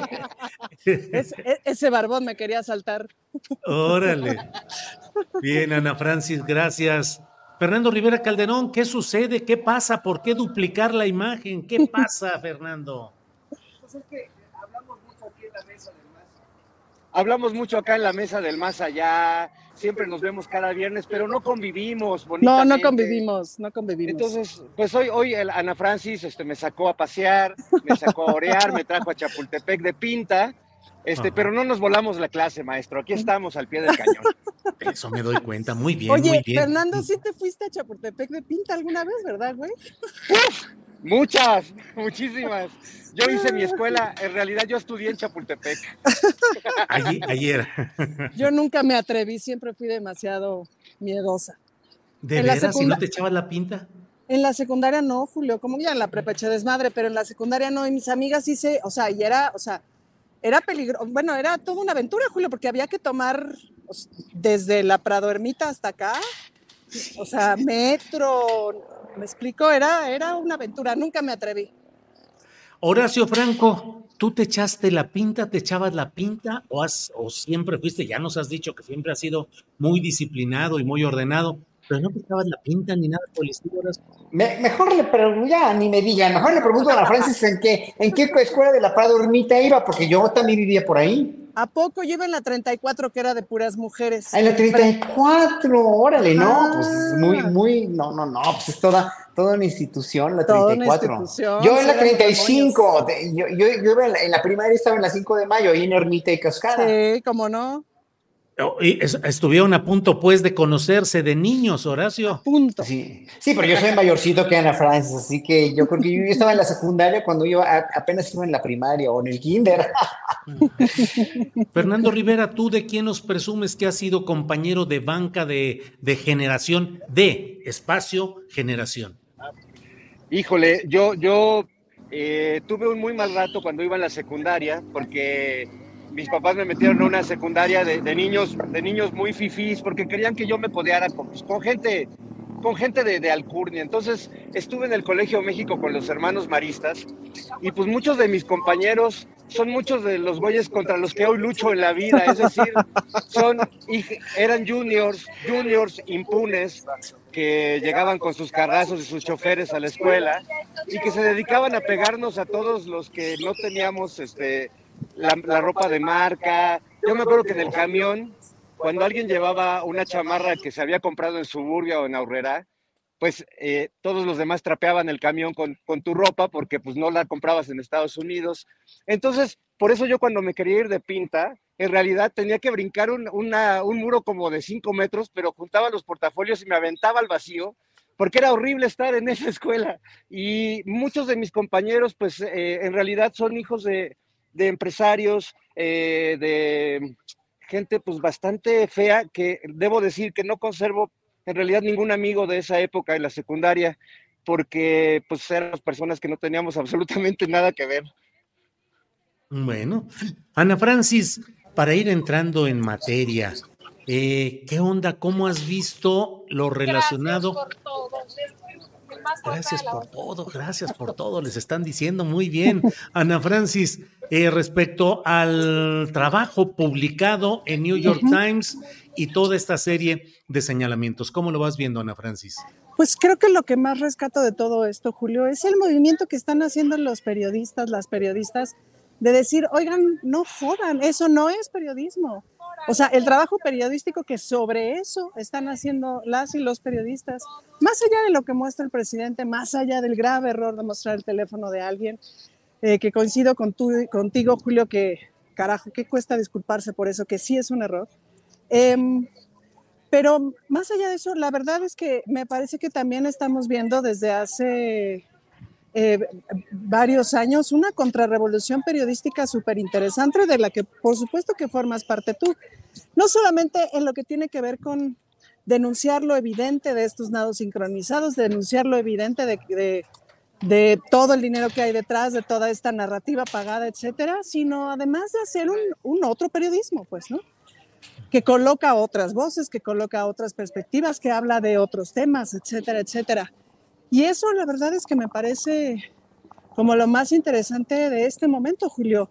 Yo creo e insisto en que esta narrativa que se está generando es para conservar a la clientela, es decir, para que el 30% del que habla el presidente, el 27%, no sé qué porcentaje le dan a todo este sector de la población, eh, pues hay una parte que sin duda que apoya que las cosas estén de una determinada manera porque se tocan sus intereses económicos, pero hay otra parte de la población que genuinamente cree, pues, genuinamente está enojada con muchas cosas, que hay cosas que tiene razón, em, pero que es para conservar esa clientela, es decir, es para que no se les vayan, porque si no, se les van.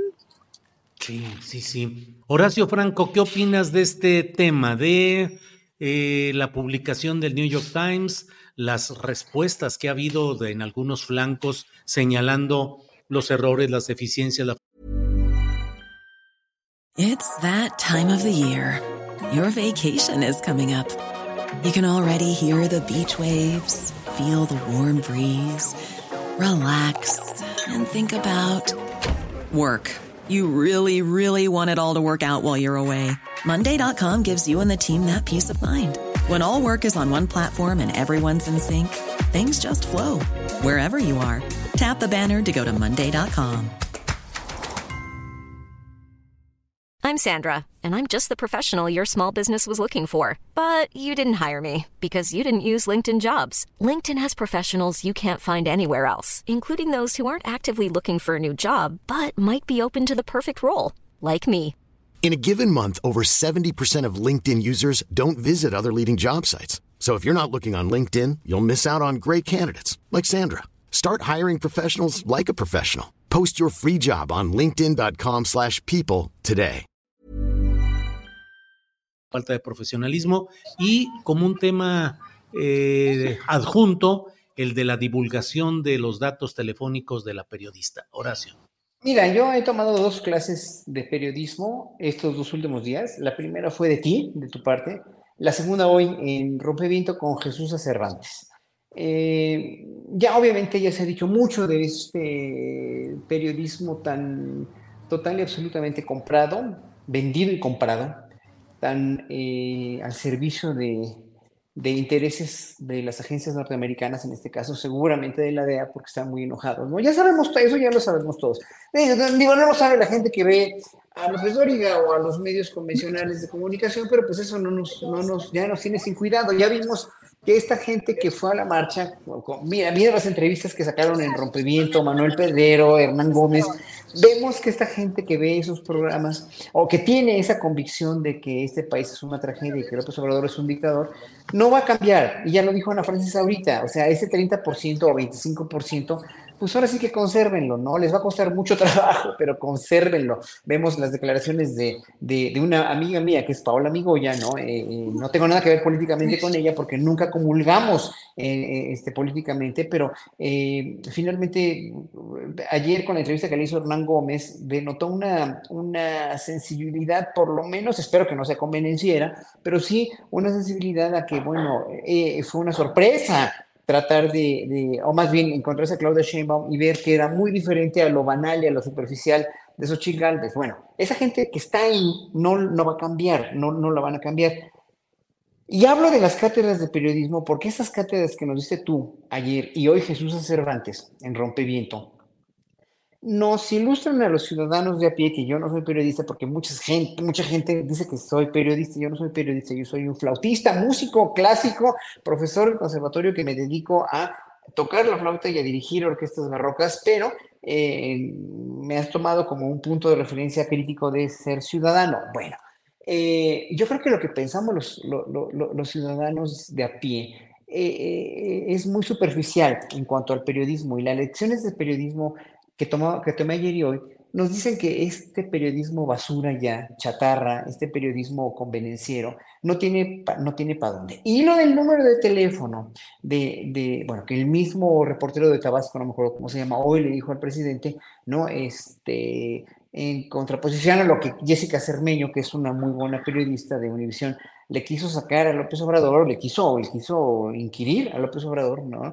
Y ya, obviamente que desde Javier Lozano hasta muchísima gente se le echó la yugular a López Obrador encima. Yo no lo hubiera hecho así, yo personalmente no hubiera sacado el número de teléfono, pero si lo hizo, lo tiene que asumir y es bronca del presidente. Pero, pero, pero, eh, este, este periodista de Tabasco le dijo a López Obrador que pues sí que los teléfonos quedan en un comunicado de esa manera, de esa índole, de esa calaña, de esa, más bien de esa, pues sí, un comunicado así, incluye su número de teléfono no personal, sino corporativo, el número de su trabajo, de su corporación, pues.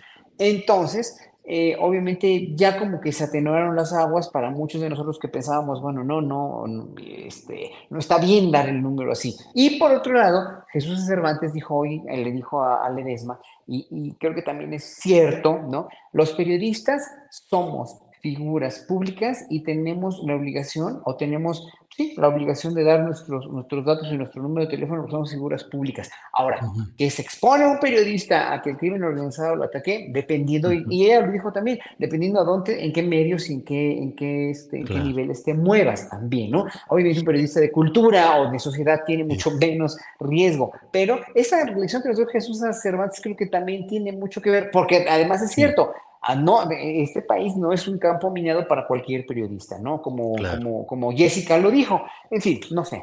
Sí, bien, gracias Horacio. Eh, don Fernando Rivera Calderón, ¿qué nos dice sobre este trabajo publicado en New York Times y eh, el asunto del celular? Que bueno, a veces me parece, Fernando, que de pronto está dejándose de lado el asunto central, que es la pésima confección de ese reportaje o pieza publicada por New York Times para entrar al otro tema que desde mi punto de vista sí fue un error del presidente en dos sentidos, tanto el dar a conocer ese dato privado de la periodista como luego pues no aceptarlo y ofrecer disculpas que a nadie denigra el pedir disculpas en un detalle de este para poder haber seguido con la discusión grandota que es el tema de lo de New York Times y los antecedentes publicados en otras en otros medios que concertadamente han publicado filtraciones de la DEA. Fernando. Bueno, Julio, incluso me parece que hay algo todavía más, más grave que la mala hechura del reportaje, pero nos pasa como esa, esa frase que dice que cuando alguien tapa el sol con un dedo, hay muchas personas que se clavan viendo el dedo y no lo que está tapando, ¿no? Y creo que el tema del número telefónico es como quedarnos viendo el dedo, que si bien, pues sí creo que es un exceso del presidente, que sí creo que este, no, no le ensucia a nadie eh, disculparse. Entiendo también cuando dice que pues no todos los periodistas son iguales, que no se puede comparar a un periodista de a pie de México o que trabaja en cualquier lugar en la República Mexicana a un periodista de estos que sí efectivamente pertenecen a una casta divina, que son periodistas que trabajan para medios internacionales o para medios donde ganan mucho dinero, mucho más que cualquier periodista o reportero asalariado en cualquier medio, y que además muchos gozan hasta de protección eh, y de seguridad cuando pues estaría bueno revisar cuántos de esos grandes y renombrados periodistas realmente necesitan ese apoyo de, seguridad por parte del gobierno. Eh, creo que eh, se ha ido la discusión ahí y sin duda creo que es un exceso del presidente porque, bueno, por, lo menos en mi caso yo sí he padecido de que en este golpeteo pues publiquen tus datos personales o tus contratos, no porque estés ganando nada ilegal o haciendo nada ilegal, sino porque finalmente pones tus datos personales, tu dirección, tu teléfono, pues en manos de gente que pues políticamente no te quiere y que puede eh, utilizarlo para hacerte algún daño. Pero bueno, de eso ahí a tirarse y romperse las vestiduras y decir que la vida está en peligro, pues no, no sé si aplique en este caso en específico. Eh, lo que creo que se está tapando, pues es, algo que el presidente ventiló también, que, que es una injerencia si bien no del gobierno de Estados Unidos, como parece que el gobierno ha aclarado, que no es la mano que está detrás, por lo menos no la autoridad presidencial, el ejecutivo estadounidense, pues sí hay un ataque de, poderes importantes en Estados Unidos que tienen que ver, bueno, con su agencia antinarcóticos y quizás con otras instancias del mismo poder ejecutivo eh, que se están metiendo y que están teniendo una injerencia verdaderamente peligrosa en nuestra política y en un momento, pues muy sensible que es eh, la temporada electoral. Esto aunado a que tiene en, la candidata de la derecha, del PRIAN RD, a una aliada y a una repetidora, pareciera que el gobierno o estas instancias del gobierno de Estados Unidos están trabajando de la mano del empresariado mexicano comandado por Claudio X y por la candidatura del, del PRIANCHU, de Xochitl Galvez. Y eso me parece mucho más preocupante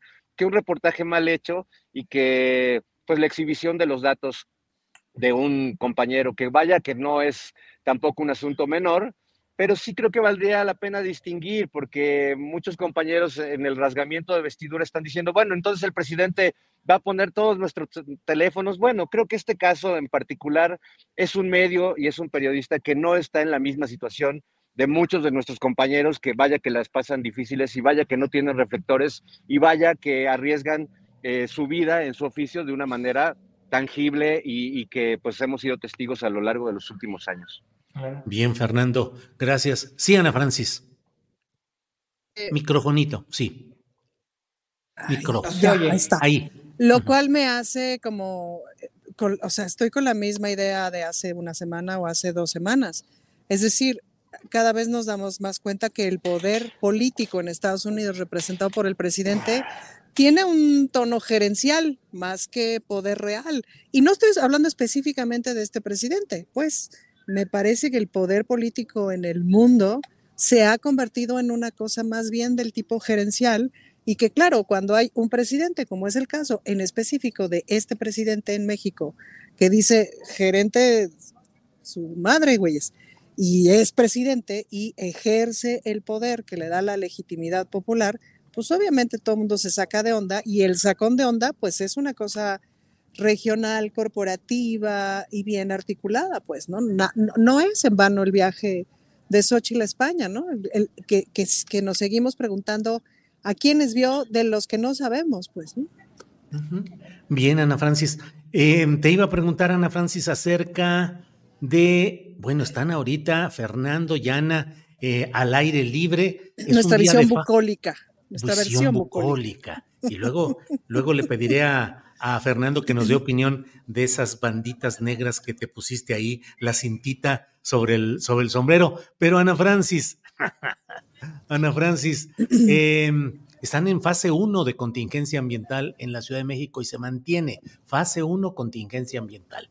¿Cómo va Morena con sus listas? ¿Está en contingencia política y en qué fase? ¿O cómo lo ves, Ana Francis? Ay, Diosito, creo que sí hay una cierta contingencia, es decir, mm, pues hay, hay mucho movimiento, mucha convulsión, hay mucha militancia bien enojada, hay mucha convulsión en ciertos grupos, me parece que hay cosas que no se procesaron bien, hay demasiada gente que se queja, digamos, de los modos, ¿no? Ahora sí que una buena amiga salió del closet ya después de añísimos, dejándole una cartita a su mamá abajo del teléfono, ¿no?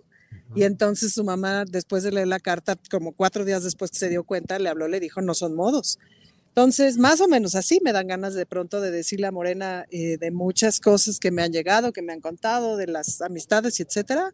Sí, como decirle, pues no son modos, ¿no? Y en, el, en la forma también está el fondo. Em, vale la pena pensar las selecciones que se están haciendo de ciertos personajes, otros, unos, unos más impresentables que otros, unos que de pronto la gente piensa que son impresentables, pero no necesariamente, ¿no? Otros que hay que como que aclarar el pedigrí, es decir, tal personaje venía del PRI, pero no es impresentable, güey, tal personaje venía del PAN, pero no es impresentable, tal personaje venía de Morena, pero sí es impresentable, etcétera. Es decir, tenemos que complejizar la, la visión. Ojalá le fuéramos dedicando buen tiempo, Julio, en cuanto los nombres estén firmes, como pues a ir analizando, ahora sí que circunscripción por circunscripción, de todos los partidos para que la gente tenga información, pero de todas las personas, no solamente como de las que de las que más figuran, que son los candidatos a alcaldías, a gobiernos locales, evidentemente la presidencia y el gobierno de la Ciudad de México, que pues esos dos son muy brillantes. Em, pero que le fuéramos dedicando buen tiempo a los claroscuros, ¿no? Este, pues para ir hablando de quiénes son esas personas y que la gente vaya teniendo información. Bien, gracias.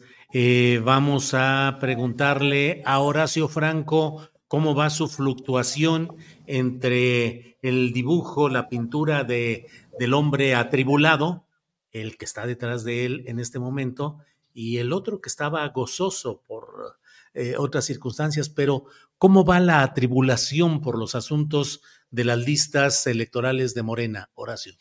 Pues mira, en unos lados, en unas partes así, totalmente así como el Jonás, ¿no? Y por otro lado, bueno, yo, yo, tenía la esperanza de que el Fisgón se fuera a quedar, obviamente ya dijo que no, Jesús Ramírez Cuevas también. Lástima, pero yo creo que aquí lo más importante es que no se sigan colando más nombres eh, infaustos en la cuestión de, oportunismo político, ¿no? Mm, mucho se critica también la inclusión de Javier Corral, o etcétera, etcétera, ¿no? Pero, pero vamos, eh, yo creo que aquí lo más importante es que Morena no se deslinde jamás de sus principios y de su cometido, para qué fue creado y cómo. O sea, yo entiendo que hay gente como la misma Paula Migoya, les digo, ven esa entrevista que le hizo Hernán Gómez, este, en un momento dado ve la luz así, o sea, ahora sí que se vuelve buena, no es que se vuelvan buenas porque eran malas, estaban desinformadas. Estaba, esta gente está muy desinformada y está muy, eh, en un momento dado está muy manipulada por sus mismos intereses. Eh, yo siempre he dicho que toda la gente, con, la gente que más virulenta es contra la 4T y contra Morena, no es que no sepa lo bueno que ha hecho López Obrador en su sexenio, no es que sepa en su interior que este, este país está cambiando y la revolución de las conciencias sí se está haciendo presente, pero son tales sus intereses económicos o racistas o clasistas que no se dan cuenta de que para vivir en un país como los que ellos sueñan con vivir, como Dinamarca o Noruega, pues que se vayan a Noruega o se vayan a Dinamarca, porque aquí tenemos un país con unas diferencias sociales tremendas. Entonces, estos principios que ha promulgado Morena de la repartición de la riqueza que ha hecho López Obrador y que sigue Claudia Sheinbaum también pero este, enunciando, ¿no? No se deben perder nada más, esté quien esté. Y el, vemos en la oposición, al otro lado de la, de la pantalla, vemos a la oposición con, una, con unos cuadros verdaderamente lamentables, terribles, y se quedan en lo mismo, se quedan igual. Oyendo la conferencia de prensa matutina de, de Xochitl Gálvez, está en las mismas diciendo lo mismo, esto de nadie está por encima de la ley nadie está por encima de la ley. Dices, bueno, pero pues los que estuvieron por encima de la ley fueron siempre ellos y los que hicieron leyes para joder y para fastidiar al pueblo fueron ellos en los sexenios pasados. Entonces, ¿qué proponen? ¿Qué proponen? Imagínense que con el artículo de The New York Times, López Obrador les va a contestar y les va a dar realmente por su lado y les va a decir, no, sí, investiguen. Sería someterse, someter. Y una de las cosas que Morena tiene que hacer bien y Claudia Sheinbaum, si gana la presidencia, tiene que hacer el siguiente sexenio, es seguir enarbolando la misma dignidad que ha enarbolado López Obrador para con México en frente de Estados Unidos. Entonces, ¿qué piensan de los cuadros de Morena? Bueno, casi que en un momento dado vamos, como lo dije la semana pasada, voy a estar con, con, con la amargura con, de, tener que votar por alguien o de tener, no de tener que votar, finalmente yo voy a votar por quien se me dé la gana, pero si alguien no me gusta, si en alguien no confío para mi alcaldía, por ejemplo, no voy a votar por esa persona, prefiero anular mi voto, pero la cuestión legislativa tiene que ser una cuestión más pragmática a partir de nosotros los votantes para que finalmente quede una mayoría calificada y se puedan realmente aprobar las, las reformas constitucionales que está presentando López Obrador. Y todo lo demás es paja. O sea, el pueblo sí se tiene que portar muy consciente de que no tiene que votar porque no quiera, en cuanto a sean este, personajes que no les gustan, como obviamente el, el, candidato a gobernador de Chiapas, que a mucha gente le teme y mucha gente habla pestes de él, No, bueno, piensen bien en quién van a votar, pero ya en la cuestión legislativa creo que tenemos que mostrarnos más pragmáticos. O sea, una cosa es las alcaldías y las gubernaturas y otra cosa es la Cámara, la, la cuestión legislativa. Las cámaras deben estar de veras dominadas, aunque parezca paradójico, aunque no esté de acuerdo en lo que sería una democracia perfecta que esté en por un partido, ahorita sí es urgente, porque la, derecha, porque la oposición, lo único que ha hecho este sexenio es oponerse a rajatabla y a ciegas, así, y con un orgullo y un odio feroz y espantoso hacia López Obrador, a todas las reformas que propuso. Bien, gracias Horacio. Eh, Fernando Rivera Calderón, ¿qué hacer frente a la necesidad de impulsar cambios desde las próximas cámaras legislativas y al mismo tiempo encontrar personajes como Alejandro Murat, que va como candidato a senador por Morena, como Erubiel Ávila, exgobernador del Estado de México, que va como candidato a diputado, según lo que se ha eh, publicado hasta ahora. Personajes como Sergio Mayer, de regreso al escenario. Emanuel Espino, expresidente nacional del PAN, de ultraderecha, yunquista, todo lo que ahí implica. Personajes como Víctor Hugo Lobo, em, Julio César Moreno, en fin, ¿qué hacer en todo? Eh, Blanco, ¿qué hacer, Fernando?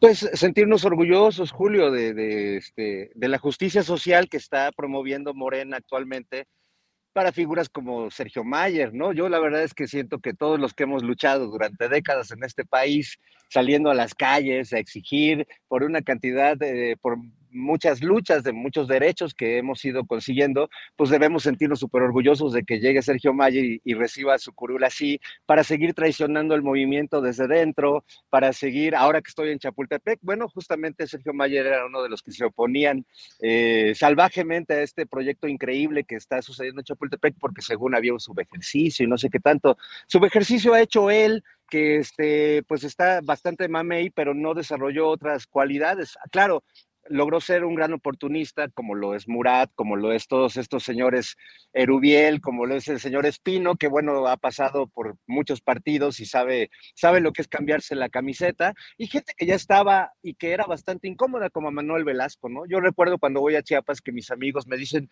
perdónanos por no poder compartir el entusiasmo que sienten los chilangos por la 4T, pero aquí en Chiapas, pues la 4T llegó gracias a Manuelito Velasco y su, y su pequeño grupo que tiene bastante historial eh, negro allá en Chiapas, ¿no? Entonces, bueno, pues eh, creo que es un tiempo de, en que tenemos que tragar camote democráticamente y, y, yo sí lo puedo decir porque si bien votaré por, por Morena en muchos de los casos y aspiro a que continúe el proyecto político de la 4T, sí puedo decir que no me gusta en absoluto este, este chapulinismo y este, esta traición que quizás pues de momento a Mario Delgado le va a resultar en muchos triunfos electorales, pero de verdad este, pensemos al mediano y al futuro, porque si no, pareciera que Morena en este momento está tomando más lecciones de movimiento ciudadano que de, que de cualquier otra, otra, otro movimiento político, ¿no? Y está gacho que el, que lo que se ha ganado con tanto esfuerzo y después de tantos años de lucha, pues lo entreguemos así como si nada a aquellos contra los que estábamos peleando.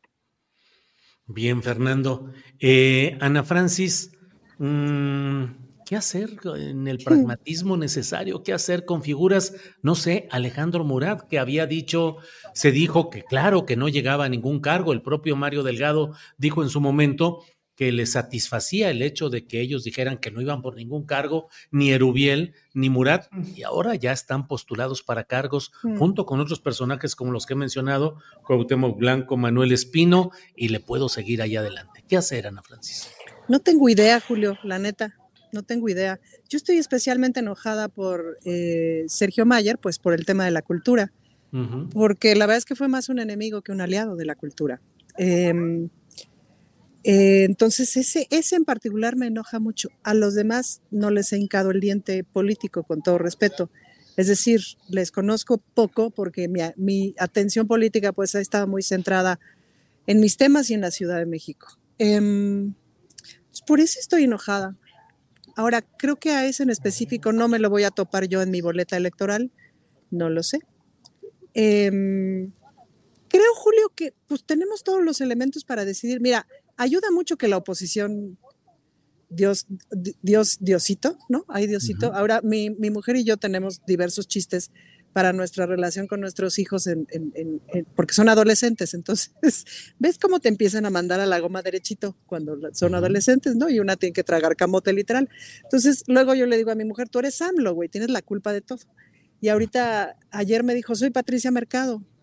Digo, por, me dice, pues porque por todo, todo lo que he hecho por ellos no les importa y me, me, mandan a la goma a pesar de todo lo que he hecho por ellos durante tantos años, tengo ganas de renunciar.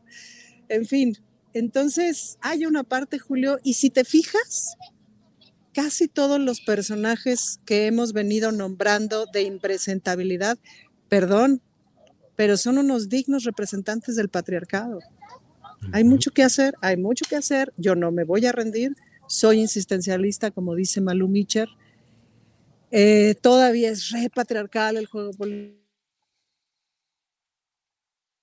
Ups. ¿Qué pasó ahí? Ya. Se nos fueron. Ana Francis, algo está pasando, algo está pasando, Ana Francis. Espera un segundito.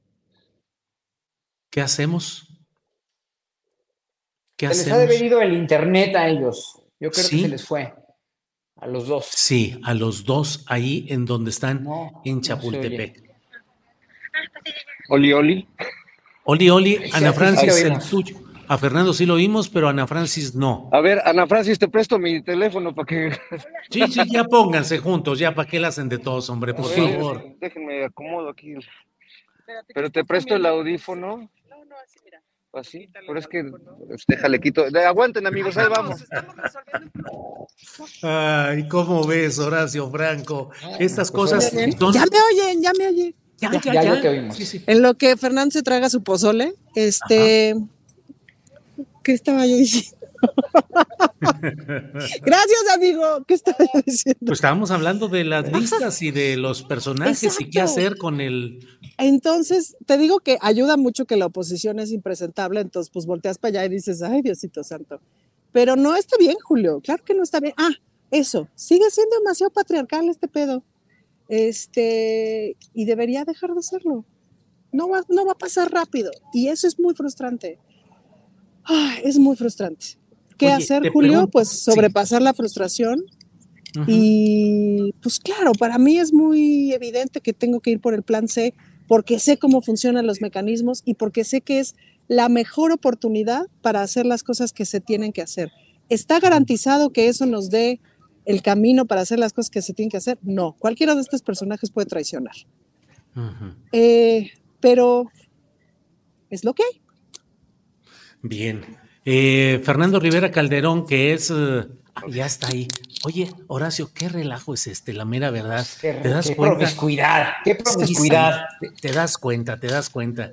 Horacio, em, eh, ¿qué tanto el poder que dice Ana Francis dice, sigue el patriarcado, sigue ese poder? ¿Qué tanto con la figura de la candidata presidencial Claudia Sheinbaum que es la principal candidatura y que tiene muchas implicaciones históricas, sociológicas y de un cambio cultural en México, ¿qué tanto hacia abajo ves tú que esté avanzando un poder eficaz de las mujeres? Es decir, ¿qué tanto realmente en estas listas, por ejemplo, de candidaturas al Congreso de la Unión, se están abriendo espacios reales a mujeres o qué tanto se están dando posiciones relevantes más a los varones que a las mujeres en estas listas legislativas, Horacio? Mira, como yo no, no, no, eh, no es que no comparta el pensamiento antipatriarcal de Ana Francis, al contrario, eh, las mujeres han vivido manipuladas por nosotros los hombres durante siglos, durante milenios, ha sido, ha sido muy desgastante para las mujeres. Sin embargo, hoy que contamos con un gabinete que tiene un porcentaje muy alto, o sea, 50 y 50, ¿no? De mujeres, o que mujeres empoderadas, pues son dos candidatas punteras, ¿no? Las que son mujeres. Vamos a tener una, seguramente una presidenta. Eh, obviamente los hombres siguen queriendo manipular machos tremendos como Alito, machos como el otro de, del PAN o el mismo de Movimiento Ciudadano, quieren, este, quieren seguir teniendo las riendas, dijéramos, ¿no? Pero no pueden, las mujeres no los dejan tampoco. Las mujeres hoy por hoy han sido, se han visto muy empoderadas de una manera bastante más positiva y bastante más como Ana Francis, obviamente, como Patricia Mercado, obviamente como Claudia Sheinbaum, como la misma Xochitl Galvez, si quieren así, ¿no? Eh, que nos gusten o no sus posicionamientos como el de Xochitl, bueno, o como Kenia López Rabadán, o como Lili Telles, yo creo que las mujeres tienen un papel ya muy importante. Vean la, la, la mesa en la que participó eh, Fernández Noroña ayer, creo que fue con Azucena Oresti, no me acuerdo, estaba Kenia y estaba otra diputada de, de la, suplente de Xochitl Gálvez, que no me acuerdo cómo se llama, se puso, o sea, de veras, ¿cómo es posible que, que, Fernández Noroña no tenga o no pueda acusar a una mujer por violencia política de género cuando lo trataron? Sobre todo esta, la suplente de Xochitl Gálvez, no me acuerdo cómo se llama, a ver si alguien me recuerda del público, este, de veras lo sobajaron y lo, lo, rebajaron como, de veras, como si fuera un objeto, una cosa, pues, ¿no? Hay mujeres muy aprovechadas, hay mujeres muy mezquinas, como esta señora que vimos ayer en la entrevista, de, en, la, mesa redonda con, con, Fernández Noroña. Y cualquier hombre que se atreva a decir algo de una mujer, cuidado, porque es violencia política de género, no, espérense tantito. Sí, las mujeres han sido reprimidas, se han visto muy desventajadas. En muchas partes del mundo, obviamente, tienen todo el derecho y todo el apoyo de la gente consciente y sensible a luchar por su igualdad, pero, pero, pero obviamente para mí ya estas diferencias de que una mujer pueda manipular y pueda someter y sobajar a un hombre también, y puede incluso golpearlo, pues, ¿no? O sea, también es, digo, ¿tiene una razón histórica? Sí, las mujeres estuvieron reprimidas, sobajadas, sometidas, etcétera, etcétera. Pero hoy por hoy, cuando una mujer está empoderada y tiene el poder para poder sobajar y someter a una persona que está diciendo una verdad sensata o está finalmente teniendo sus planteamientos, se me hace verdaderamente también violencia política de género. Y yo no difiero entre calidad humana entre un hombre y una mujer. Sí, eh, soy defensor del feminismo y de los derechos de nosotros, los gays y de los trans, más que nada ahorita, porque son los que más la sufren, pero hay que tener en cuenta dónde está la racionalidad y la medición de la sensatez y de la prudencia. Bien, Horacio, gracias. Eh, Fernando Rivera Calderón, te propongo que este tema lo dejemos para siguiente respuesta de Ana Francis Moore, que nosotros hagamos eh, un adecuado mutis en el tema. Y que te quiero preguntar, ¿qué opinas de lo que hoy ha sido una ha fustigado el presidente López Obrador cierto tipo de periodismo, ha dicho que es un periodismo de una casta, se creen casta divina, se creen intocables, cierto tipo de periodismo, y dice eh, en un señalamiento, pues diría yo que con pasión política, el presidente de México, pues ha dicho que no cualquiera va a venir a lastimar la autoridad moral del presidente de México. ¿Qué opinas de esa mm, manera como el presidente de la República está enfrentando a ese periodismo canalla, Fernando Rivera? Pues me parece francamente muy valiente y me sorprende que esa crítica no salga dentro de las mismas filas del periodismo que ejercemos. Eh, me parece que una especie de pacto patriarcal entre periodistas, ¿no? Porque incluso los periodistas son pocos los que pueden denunciar a, otros compañeros que están haciendo mal su oficio. Eh, yo lamentablemente, pues mucha de mi formación, pues la tuve al lado de estos personajes, ¿no? De Raimundo Riva Palacio, este, de Francisco Martín Moreno, de muchos de estos personajes que, pues, amparados en el periodismo y además, pues, en un gran renombre que se construyeron durante los sexenios anteriores, pues lo usaban impunemente para hacer lo que ahora vemos con mucha claridad. Entonces, a mí me encanta que el presidente lo denuncie. Creo que su posición presidencial no ayuda mucho a que la denuncia sea tan contundente porque por supuesto pues está en una posición de poder y esta casta divina del periodismo pues se rasga las vestiduras y se siente todo el tiempo aludida y se siente eh, como vemos a los Lorets y a a todos estos personajes pues rasgándose las vestiduras de que el presidente los quiere censurar, los quiere atacar, pero pues en realidad el presidente la palabra que utiliza es muy clara, se llama derecho de réplica. Lo que pasa es que en este país pues en esta doble moral del poder, el presidente nunca hacía réplica, ¿no? Peña Nieto, pues no solo no contestaba, ni siquiera leía sus críticas. Vicente Fox, acuérdense que recomendaba no leer los periódicos eh, y por supuesto tampoco leía muchos libros. Es decir, lo que habíamos vivido antes era una absoluta evasión del poder hacia el trabajo periodístico. Tú lo viviste, Julio, cómo, cómo eh, realmente se le hacía vacío a los trabajos periodísticos que denunciaban actos de corrupción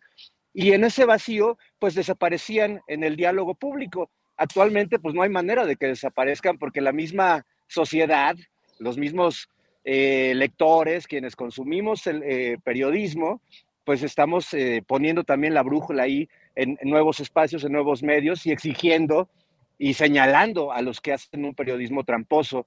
Así que yo creo que deberíamos sumarnos a esa denuncia del presidente y no solo actuar como consumidores de noticias, dejando de ver ciertos medios como TV Azteca hablando de mal periodismo, sino denunciarlos y, hacer lo que ellos hacen, que es pues todo el tiempo estar fregando con noticias falsas, con información manipulada, bueno, pues también de este lado, ciudadano, fregar todo el tiempo esos medios de que cumplan con una responsabilidad social que deberían tener y asumir y no lo hacen.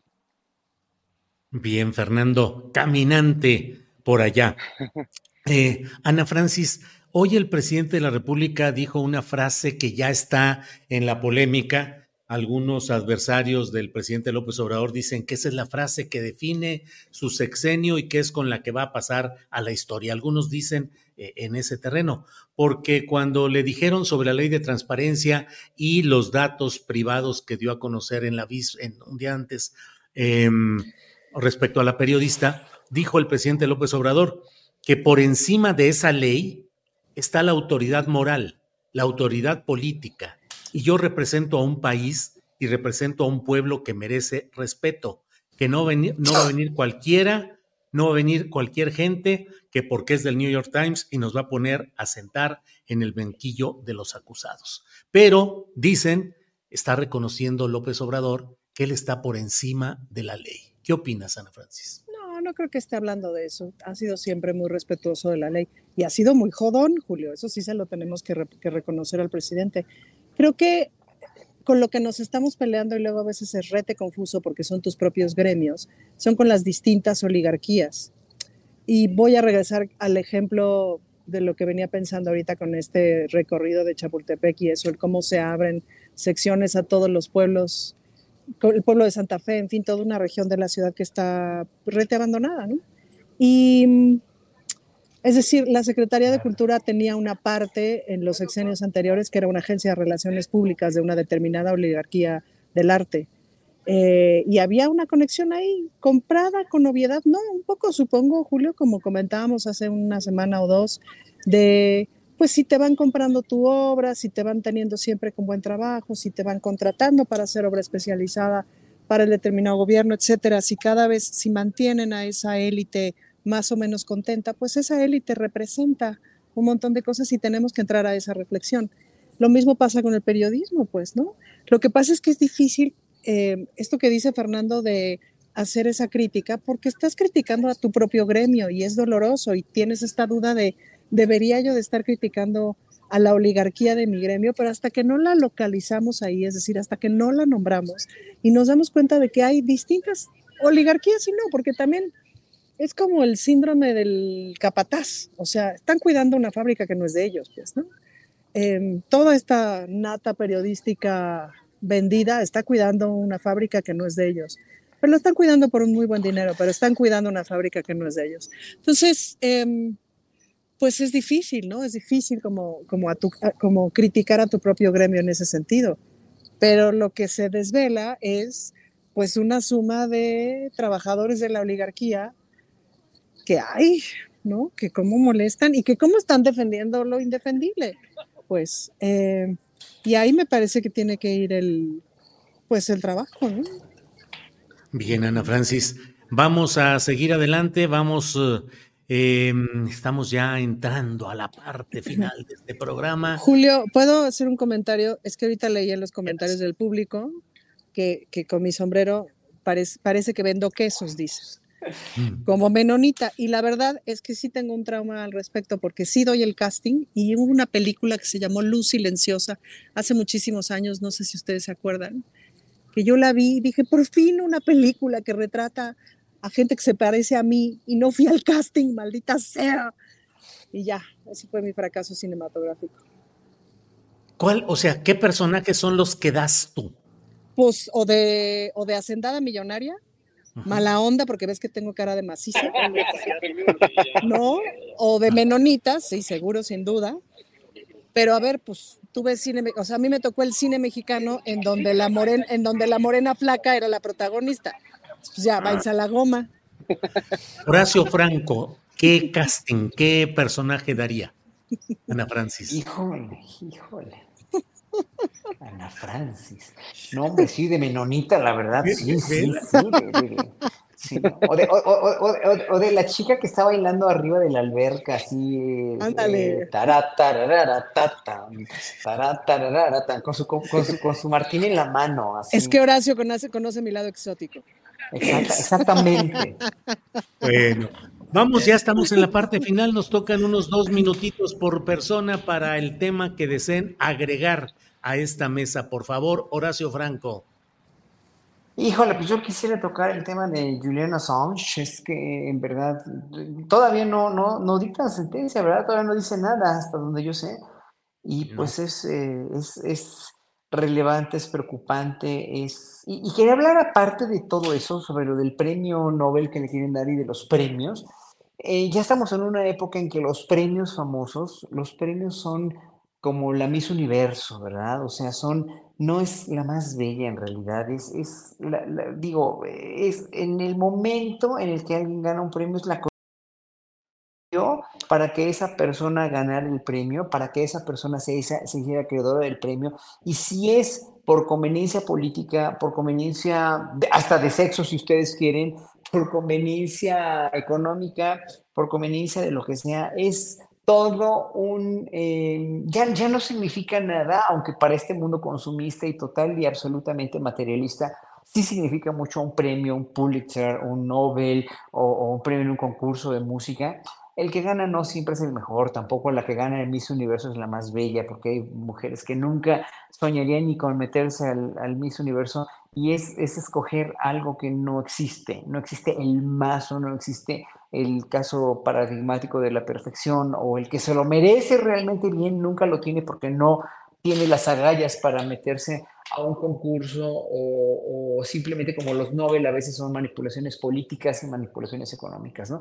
Entonces, bueno, lo de los premios es, es verdaderamente yo lo, siempre lo he puesto en tela de juicio en duda, ¿no? Aquel que tiene muchos premios o tiene eh, o, ganó concursos en un momento dado, híjole, sí, en la cuestión de las, los medallistas olímpicos y los que ganan más partidos de fútbol o de cualquier deporte o los gimnastas más, este, más competitivos, obviamente pues tienen una gran prestancia, ¿no? Y Julian Assange tiene una prestancia enorme que se tiene que reconocer, que es precisamente todo su historial y background periodístico, que fue un parteaguas en este mundo y que se le, de veras que sería un error garrafal de un gobierno democrático meterlo o refundirlo en la cárcel o darle la pena de muerte, ¿no? Como en Estados Unidos se da, pero bueno, Estados Unidos sigue siendo la policía del mundo, ¿no? Y una de las cosas que más me gustó que dijo López Obrador antier es que pues una periodista así, no por muy embarazada que esté, que diga Xochitl Gálvez, hay que cuidarla porque está embarazada, no tiene nada que ver. Si se embarazó es por, por, su, por su responsabilidad, pero si está embarazada o no, no importa. Si está embarazada o no, eh, eh,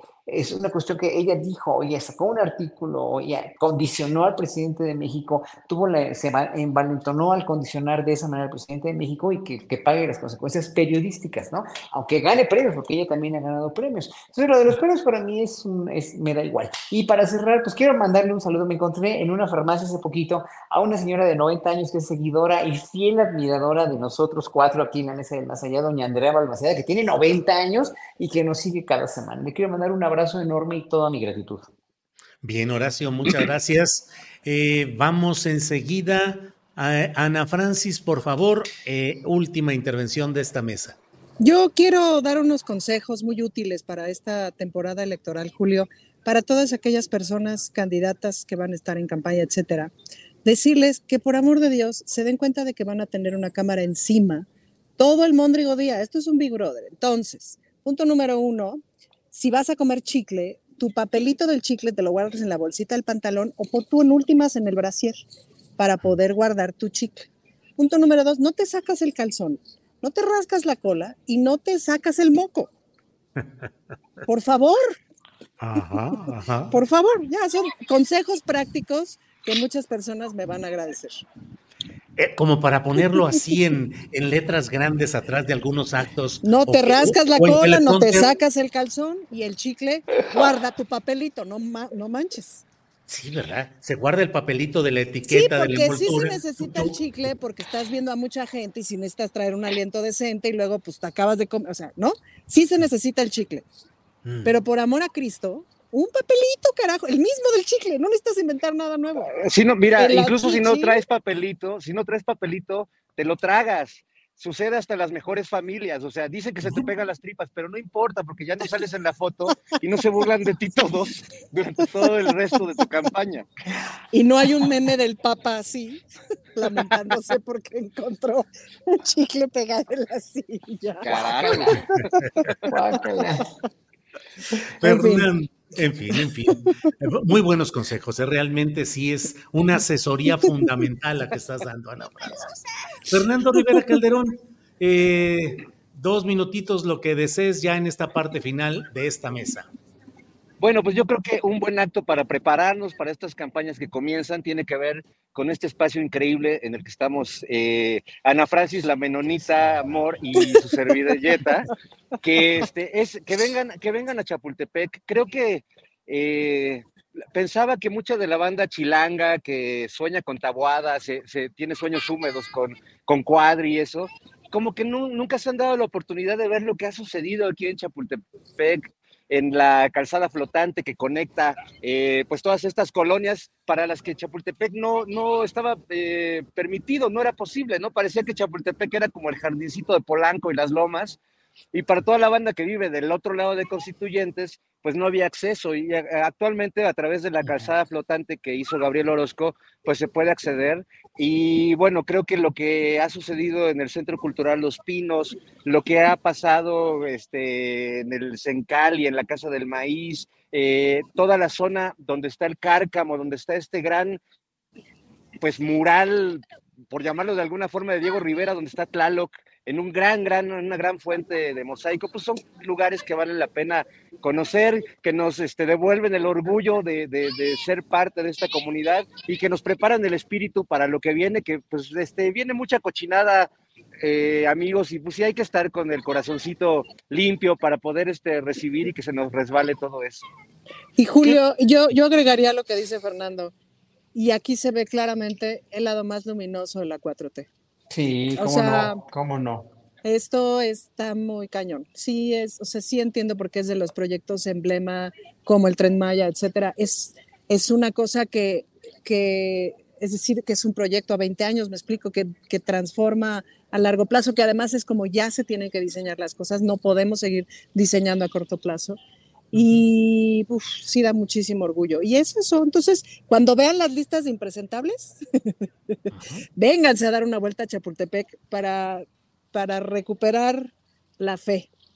Muy bien, muy bien. Sí, bueno, pues, bueno, pues muchas gracias en esta mesa que, oye, Ana Francis, ya con estos consejos que están siendo muy comentados, eh, cada que haya un acto político de alguien, no digo quién, de alguien, hay que revisar en la silla abajo a ver si el personaje en cuestión no pegó su chicle? Yo pienso que sí, Julio, porque eso ya dice mucho. Mira, las palabras, Julio, se las lleva el viento. Las acciones son los que definen a las personas. Y los pero chicles, los chicles, los chicles no. exacto. Las palabras se las lleva el viento, pero los chicles no. En letras de oro lo quiero eso en el Congreso. Oye, oye, Ana Francis, las chicles no se les lleva el viento, pero ¿sabes qué se lleva el viento? Los brinquitos también, los brinquitos, con sí, esos brinquitos preciosos que son tan significativos. Compañeros, gracias por esta oportunidad de compartir el fin de semana este viernes, la mesa del más allá. Hasta Adiós. pronto. Vamos a comer, Fernando, ándale. Órale. Muy bien, muy bien. Son las 3 de la tarde en punto. No se vaya que tenemos todavía mucha información interesante. Voy a irle diciendo mientras tanto eh, algunas informaciones que hay. Em, en Tamaulipas, la candidata a alcaldía de Jiménez, Corina Garza Arreola, sufrió un atentado en su domicilio ubicado en dicha cabecera municipal, según lo que reporta el portal en un 2x3 de Tamaulipas. Esto ocurrió mm, ayer alrededor de las 10 de la noche cuando civiles armados dispararon a la casa del aspirante del Partido Verde Ecologista de México. Esto fue confirmado por la dirigencia estatal de este partido. Eh, en otro tema, déjeme decirle que también hay eh, este señalamiento. El priista Adrián de la Garza se registrará como candidato a la alcaldía de Monterrey por el PRIAN el próximo 2 de marzo para enfrentar en las urnas a Mariana Rodríguez, la esposa del gobernador Samuel García. Esto lo reporta el periodista César Cepeda. Es una reedición del pleito de la el choque fuerte que hay entre estos dos grupos, el de Adrián de la Garza, el PRI, el PAN de Nuevo León y Mariana Rodríguez y Samuel García. El ministro Javier Laines de la Suprema Corte de Justicia de la Nación ha dicho hoy que es importante defender el equilibrio de poderes, la autonomía de las instituciones, dice, porque yo creo que nadie quiere regresar al régimen de 70 años de hegemonía de un partido único que controlaba, controlaba a los demás poderes. Eso dijo el ministro Laines y estoy leyendo lo que está publicado en el portal de El Universal. Bueno, pues vamos a seguir adelante y en lo inmediato no se vayan porque llega, llega la sección de las recomendaciones de fin de semana y tenemos de inmediato lo que nos comparte María Hahnemann. Hola tripulación, cuarto y último viernes de febrero y el Festival de Piano del UNAM sigue con varios programas muy interesantes. Mañana sábado es para estar toda la tarde y noche en CEU, pues a las 6 de la tarde en la sala Carlos Chávez se presenta el joven pianista Elías Manso con un repertorio muy robusto e interesante, piezas de Bela Bartok, de Valentín Silvestrov, de Lieberman y Ravel. Un recital muy complejo pero precioso, no falten. Y ya que andan ahí, el mismo sábado lo FUNAM recibe al mexicano Jorge Federico Osorio, quien interpretará el concierto para piano número uno de Johannes Brahms. Esta obra es un testimonio musical de la amistad y el amor en medio de la tragedia que rodea al compositor y el matrimonio Schumann. Bajo la batuta del maestro Rodrigo Macías, sala Nesa 8 de la noche el sábado y repitiendo el domingo a las 12 del día y la Orquesta Sinfónica de Michoacán, bajo la batuta invitada de este programa 5, el maestro Jesús Medina, ofrecerán el día de hoy, viernes 23, el concierto número 2 para flauta y orquesta Voces de la Naturaleza, de Eduardo Ángulo, con el maestro Miguel Ángel Villanueva, además de la Sinfonía número 8 de Forjak a las 7.30 de la noche en el Teatro Melchor Ocampo. Y hoy tenemos una invitada muy especial. Ella es la maestra Edith Mora, exalumna del Conservatorio de las Rosas de Morelia, ahora con una maestría en Estados Unidos, pues se presentará hoy con la Orquesta Filarmónica de Boca del Río en el Foro Boca en el puerto de Veracruz. Qué gusto tan enorme tenerte en el programa. Hace mucho tiempo que no platicábamos. ¿Cómo estás? Muy bien, mucho gusto en volverte a ver, María. Estoy muy contenta. Yo también. Oye, pues te veo con muchas cosas y ahora en Estados Unidos. ¿Qué haces por allá? Ajá. Eh, me mudé en agosto a, hacer mis estudios de maestría en dirección. Ok. estoy viviendo en Boston. Ay, súper bien. Y veo que estás en México, en Veracruz, para el concierto de una gala de ópera este viernes. Eh, cuéntanos de esta presentación, quiénes cantan, qué piezas. Ok, muy bien, sí, eh, fui invitada a hacer un programa de una gala de ópera aquí en la Orquesta Filarmónica de Boca del Río. Eh, es una selección de varios highlights de óperas como Bohème, Carmen, Don Giovanni y al final cerramos con la suite del Lago de los Cisnes.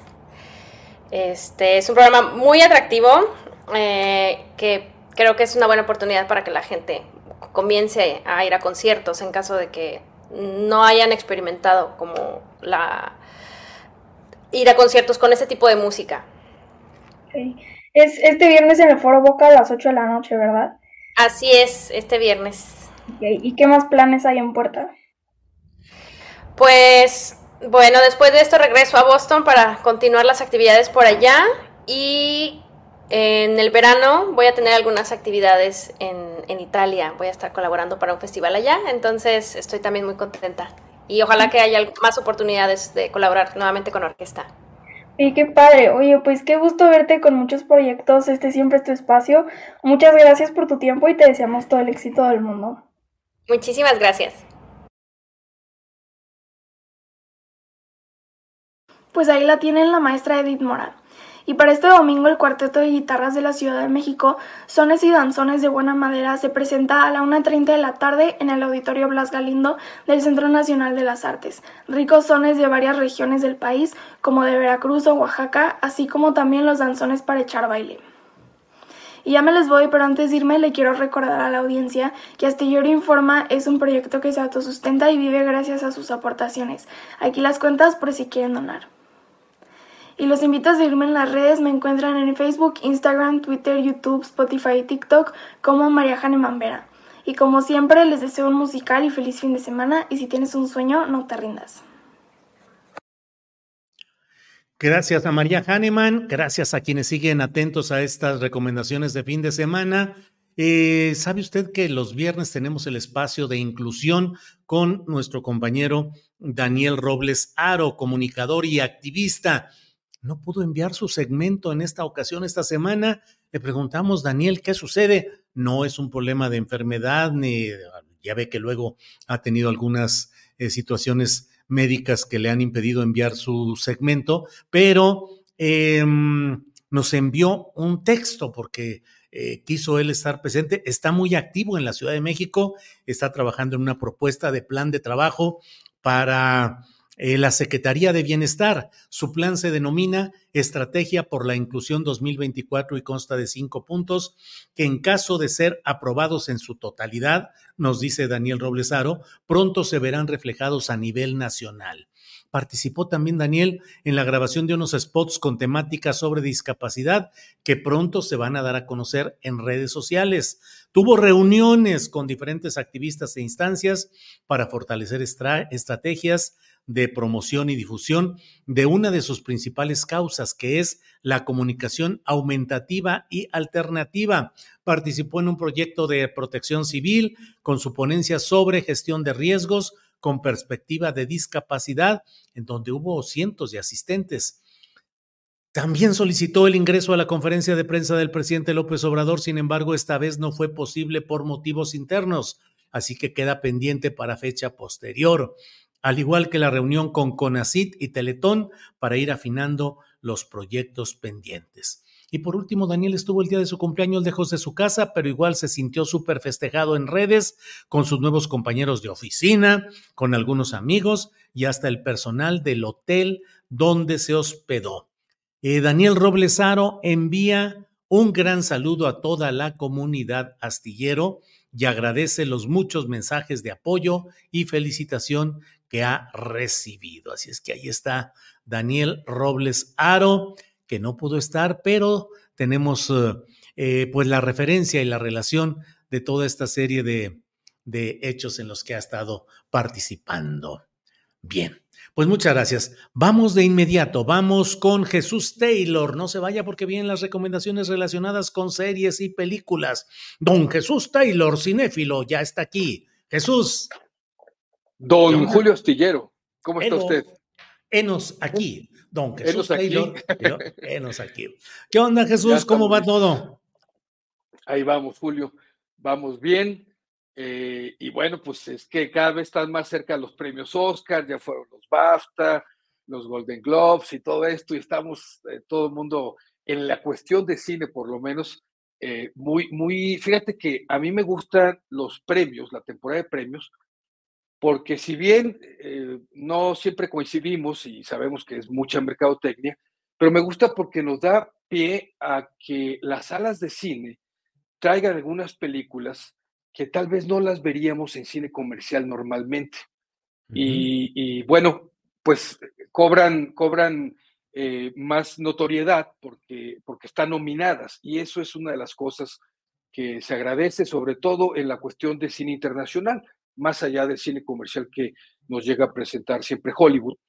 Y el día de hoy justamente les tengo una recomendación, que es una película, mira, es bien peculiar, está nominada en los premios Oscar en, la, en la sección, en la categoría de cine internacional, precisamente, antes se le conocía como eh, no inglesa, lengua no inglesa o lengua extranjera, ahora se le dice cine internacional en los premios Oscar, y es una película dirigida por un alemán y ambientada en Japón, actuada por actrices y actores japoneses y hablada en japonés una parte, una parte. Otra parte, interesantemente, está hablada en, en inglés, pero de una manera muy peculiar. El director es Wim Wenders. Estamos hablando de uno de esos directores en los que uno se pone de pie y se quita el sombrero, eh, un director muy aclamado por la crítica, muy reconocido por la crítica, un director que para algunos no es fácil ver, sus películas son muy pausadas, muy contemplativas, eh, a veces eh, a mucha gente le cuesta trabajo ver este tipo de películas con pocos diálogos, a veces el personaje habla cuatro o cinco veces en toda la película y no vuelve a hablar, más de imágenes, más de representaciones, y esta no es una excepción. Wim Wenders, eh, pues en Occidente se le recuerda mucho o se le reconoce mucho por aquí a película de los 80 que se llamó París, Texas, muy aclamada, muy premiada. Y ha hecho películas en todos los sentidos, en todos los países, con todo tipo de actores, en diferentes idiomas también. Él hace, por ejemplo, Julio, un documental muy bueno de Buenavista Social Club, esa banda cubana espectacular. Él hace un documental, en fin. Esta película, Julio, se llama Días Perfectos, Perfect Days. Como dije, en Japón, eh, el personaje habla muy poco y es un hombre que se dedica a trabajar en una compañía de limpieza y de limpieza específicamente de baños públicos. Entonces él anda en un carrito y llega a los baños públicos en Japón, que son muy diferentes para fortuna de los japoneses a los que hay aquí en México, ¿verdad? Eh, y bueno, él llega en su carro y se mete en los parques, en muchos lugares públicos y limpia los baños públicos. Es un afanador, tal vez se le conocería aquí en México, alguien de, de servicio público sanitario, janitor se les dice en inglés. Y el personaje, vemos de estas películas, que transmite una felicidad, Julio, de esas que uno no se puede explicar por el contraste que podríamos pensar que tiene la vida de este hombre haciendo este trabajo. Y él es feliz, lo hace con toda dedicación, con toda prontitud, con toda responsabilidad, muy afanoso en su trabajo, muy detallista. Entonces, ¿qué hay detrás de la vida de un hombre como esta? Eh, él habla muy poco, Julio, pero su historia sus emociones y sus sentimientos, nos lo cuenta realmente el soundtrack, la música. Y la música, casi toda excepción por ahí de una pieza, está en japonés, todo está en inglés. O sea, vamos a ir momentos de la vida de él representados en, su, en sus emociones, en sus imágenes, en sus procesos inclusive oníricos, porque tiene un momento, momentos oníricos muy peculiares cuando él está soñando algo, pero es, toma un cassette un cassette, lo mete a su, a su reproductor de cassettes en el carro y no es que la película está ambientada en los 80s o en los 70s, no, está ambientada en época actual, pero él como que se quedó en esa época, toma el cassette y escuchamos a los Rolling Stones, escuchamos a Patti mm. Smith, escuchamos a The Animals, escuchamos a Nina Simone y bueno, es una belleza eh, impresionante la película en este aspecto tan emotivo que nos transmite eh, es una película apacible, tranquila, de esas que te dejan un buen sabor de boca, teniendo consideración, por supuesto, que es una película de Wim Wenders. Si no les gusta Wim Wenders, no se las recomiendo. Eh, si no saben quién es, pues a lo mejor investiguen porque es de estas películas que uno se tiene que sentar y disfrutarla de una manera tranquila, muy, muy apacible la película. Buena recomendación. Está en salas de cine, está nominada, ya fue nominada y, bueno, este, espero que sea una buena opción para ver este fin de semana. Órale, Jesús, muchas gracias. Estaremos atentos a esta película que recomiendas y nos das tus referencias de internet y la próxima emisión de otra recomendación que harás un poco más adelante. Taylor Jesús, YouTube, Instagram, eh, X, eh, todas las demás, menos, bueno, YouTube ahí publico mis, mis, eh, mis videos y en Facebook es lo que Taylor se llevó, pero sí, hoy en la noche publico un video con tres recomendaciones. Una de esas tres es esta que acabo de decir, pero hay otras dos más también para ver en cines que se están estrenando, que están de reciente estreno y les pongo tres para según los gustos. Y mañana ya una recomendación también, mañana sábado, para ver en las plataformas, tanto en Netflix como en Prime Video. Perfecto, Jesús, muchas gracias. Nos vemos la próxima semana. Gracias, Jesús. Un abrazo, gracias. Hasta luego. Eh, son las 3 de la tarde con 15 minutos. No se vaya porque a continuación viene con nosotros Daniel Mesino, autor, editor y maestro de yoga, quien cada dos viernes, cada 15 días, nos eh, comparte sus recomendaciones literarias. Daniel, buenas tardes. Hola Julio, me da mucho gusto saludarte a ti y a toda la comunidad de Astillero eh, eh, Informa, a todos los lectores que cada 15 días están atentos a las sugerencias que presento como lector, como editor y autor, porque ya voy a lanzar este, próximamente la tercera, mi tercera novela, la estoy escribiendo y porque en verdad eh, ya tengo un editor que me puso un deadline, entonces eso, trabajar con un deadline es maravilloso. Y entonces, pues bueno, ya sabes. Y fíjate que hoy, Julio, parece que nos pusimos de acuerdo, pero no lo hacemos, aclaro, ante la crisis de los medios de comunicación, como lo atestiguamos con lo que sucedió con el New York Times, eh, ha llegado el tiempo, ha regresado el tiempo donde el trabajo serio y con responsabilidad, con investigación y, y sobre todo esto con la credibilidad se impone entre una audiencia que cada vez está más informada y politizada. Hoy los salarios mal pagados, las jornadas laborales extenuantes, la falta de prestaciones para la jubilación hacen que las nuevas generaciones de periodistas solamente generen notas informativas para, para cubrir las cuotas que exigen los medios tradicionales. Y ante esta necesidad de informarse, yo creo que ha regresado el papel del periodista eh, y el ejercicio de los géneros informativos y de opinión con eh, responsabilidad. Es el tiempo de los periodistas. Hoy, este, eh, la entrevista que tú le hacías a Svetlana, eh, que ella decía, es que apoyen a los medios independientes porque ahí está la esperanza.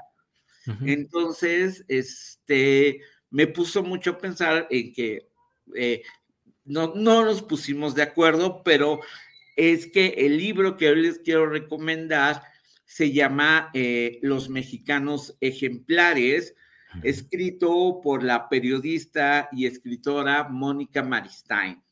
Yo conocí a Mónica hace 20 años cuando llegó a México proveniente de su natal Argentina. En esa época yo trabajaba como eh, jefe de prensa y relaciones públicas en una editorial y ella era la corresponsal de la agencia informativa F. Cuando había agencias, ¿te acuerdas? Parece que ya hablamos de tiempos lejanos. Entonces, eh, es editora, periodista, eh, que nació en Argentina y desde el 2000 reside en México. Ha escrito para distintos medios nacionales e internacionales, entre ellos la revista Playboy, la que fue editora en jefe para toda América Latina. Es autora de varios libros, entre ellos destaca Bolaño, el hijo de Mr. Playa, que nació eh, simultáneamente en México, Argentina y en Inglaterra. Con más de 30 años de ejercicio periodístico, la autora es una gran entrevistadora y en este género se dio a la tarea de conversar con 34 personajes que desde su perspectiva han marcado una diferencia en la historia contemporánea de nuestro país. Algunos famosos, otros poco conocidos, Aquí coinciden periodistas, cocineros, músicos, actores, actrices, chefs, compositores, neurocirujanos, creadores, productores de lácteos.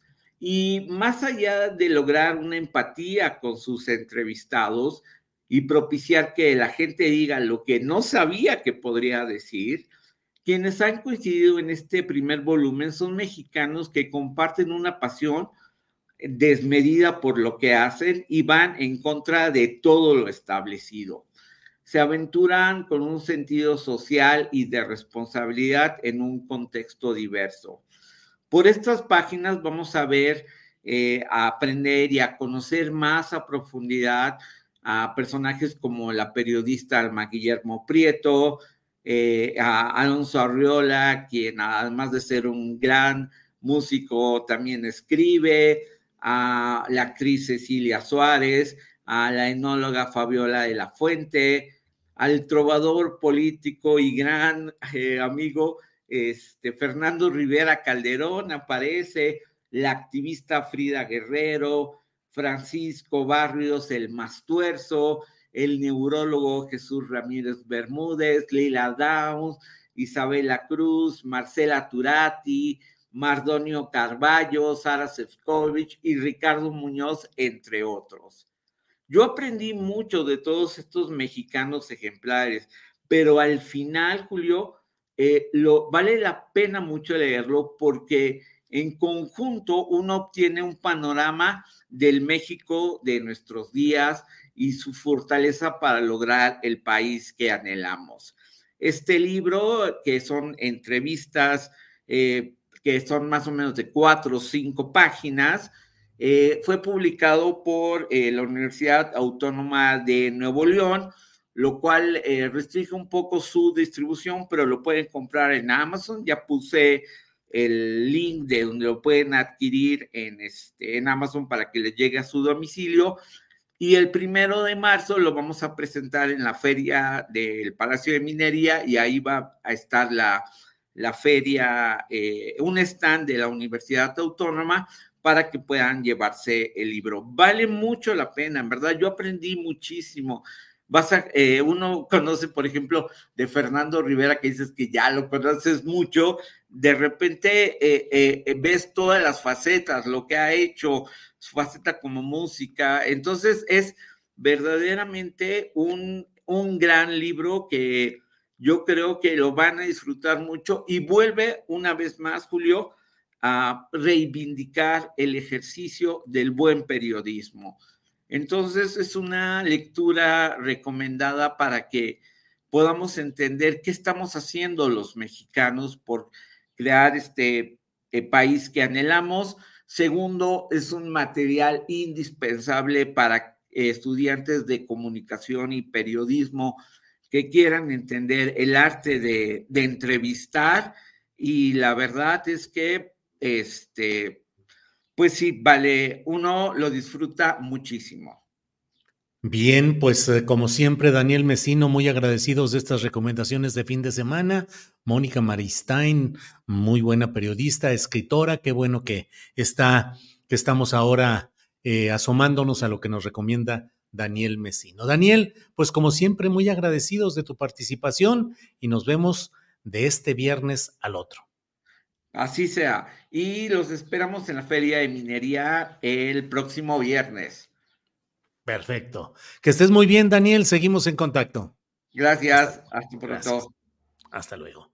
Bien, son las 3 de la tarde con 24 minutos. Voy cerrando diciéndole eh, lo que está publicado en el portal de la jornada que dice hombres armados privaron de la libertad a Germán N., secretario de Seguridad Pública Municipal de Berriozábal, ubicado en el centro del estado, según informó la Fiscalía General de Chiapas. Eh, no precisó la hora ni las condiciones en las que el funcionario fue privado de la libertad. Esto en este municipio de Chiapas. Y por otra parte, eh, pues le voy diciendo que en este, ya en este cierre de programa, que el portavoz de la Casa Blanca condena el hecho de que se haya divulgado el teléfono de la reportera del New York Times en la conferencia mañanera de prensa del presidente López Obrador. Ha dicho el portavoz de la Casa Blanca, dice comillas, es importante que la prensa pueda informar libremente de temas que son importantes para el pueblo estadounidense y de una manera en la que se sientan seguros y protegidos no acosados o atacados. Eso es lo que dice eh, la portavocería de la Casa Blanca del gobierno de Estados Unidos. Bueno, hoy es viernesito, ya estamos al final de la semana, ya huele a descansito, ya se avisora, ya se perciben el descanso para quienes tenemos esa oportunidad. Para otros compañeros en todo el país es el momento de redoblar esfuerzos para servicios, para diversas actividades de fin de semana, eh, deportivas, algunas de ellas, debo decirles, ya les platicaré. Y bueno, em, nos vemos a las 5 de la tarde con Paco Cruz y su videocharla cruzada, que siempre aborda los temas eh, exactos, con una gran claridad, con sapiencia, con memoria, con información, el gran Paco Cruz y además eh, el que podamos vernos hoy a las 9 de la noche en una videocharla astillada más. Eh, dejé ya muchos comentarios por aquí. Isa Sainz dice en el Universal ya pusieron la cara de la periodista. Bueno, eh, sí, mis alumnos me dicen también sobre su entusiasmo por el fin de semana. Disfrútenlo, dice Yesenia Arredondo. Quien ande por acá, por Guadalajara, recuerde que este domingo es el medio maratón de Guadalajara, 21 kilómetros, un recorrido por varias de las partes principales de la capital del estado de Jalisco. Medio maratón Guadalajara 24 eh, que van a estar, están registrados 21 mil personas, 21 mil participantes, lo cual le da una gran importancia, relevancia. Es una carrera oficial, con registro oficial y además le han dado ya una categorización de, del primerísimo nivel de los medios maratones en el mundo. Así es que quienes anden por acá, por Guadalajara, igual ahí nos podemos saludar. Eh, nos vemos por otra parte en hoy a las nueve de la noche. Gracias por esta ocasión. Gracias. Hasta pronto.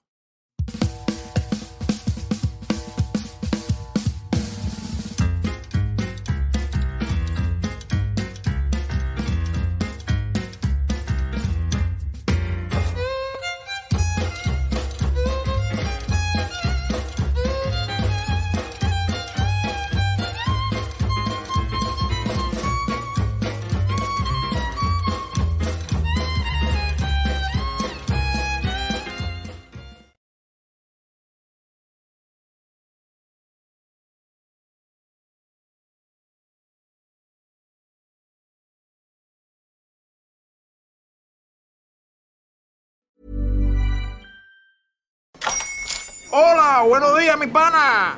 Buenos días, bienvenido a Sherwin Williams. ¡Ey! ¿Qué onda, compadre? ¿Qué onda? Ya tengo lista la pintura que ordenaste en el ProPlus app. Con más de 6.000 representantes en nuestras tiendas listos para atenderte en tu idioma y beneficios para contratistas que encontrarás en aliadopro.com. En Sherwin Williams somos el aliado del PRO.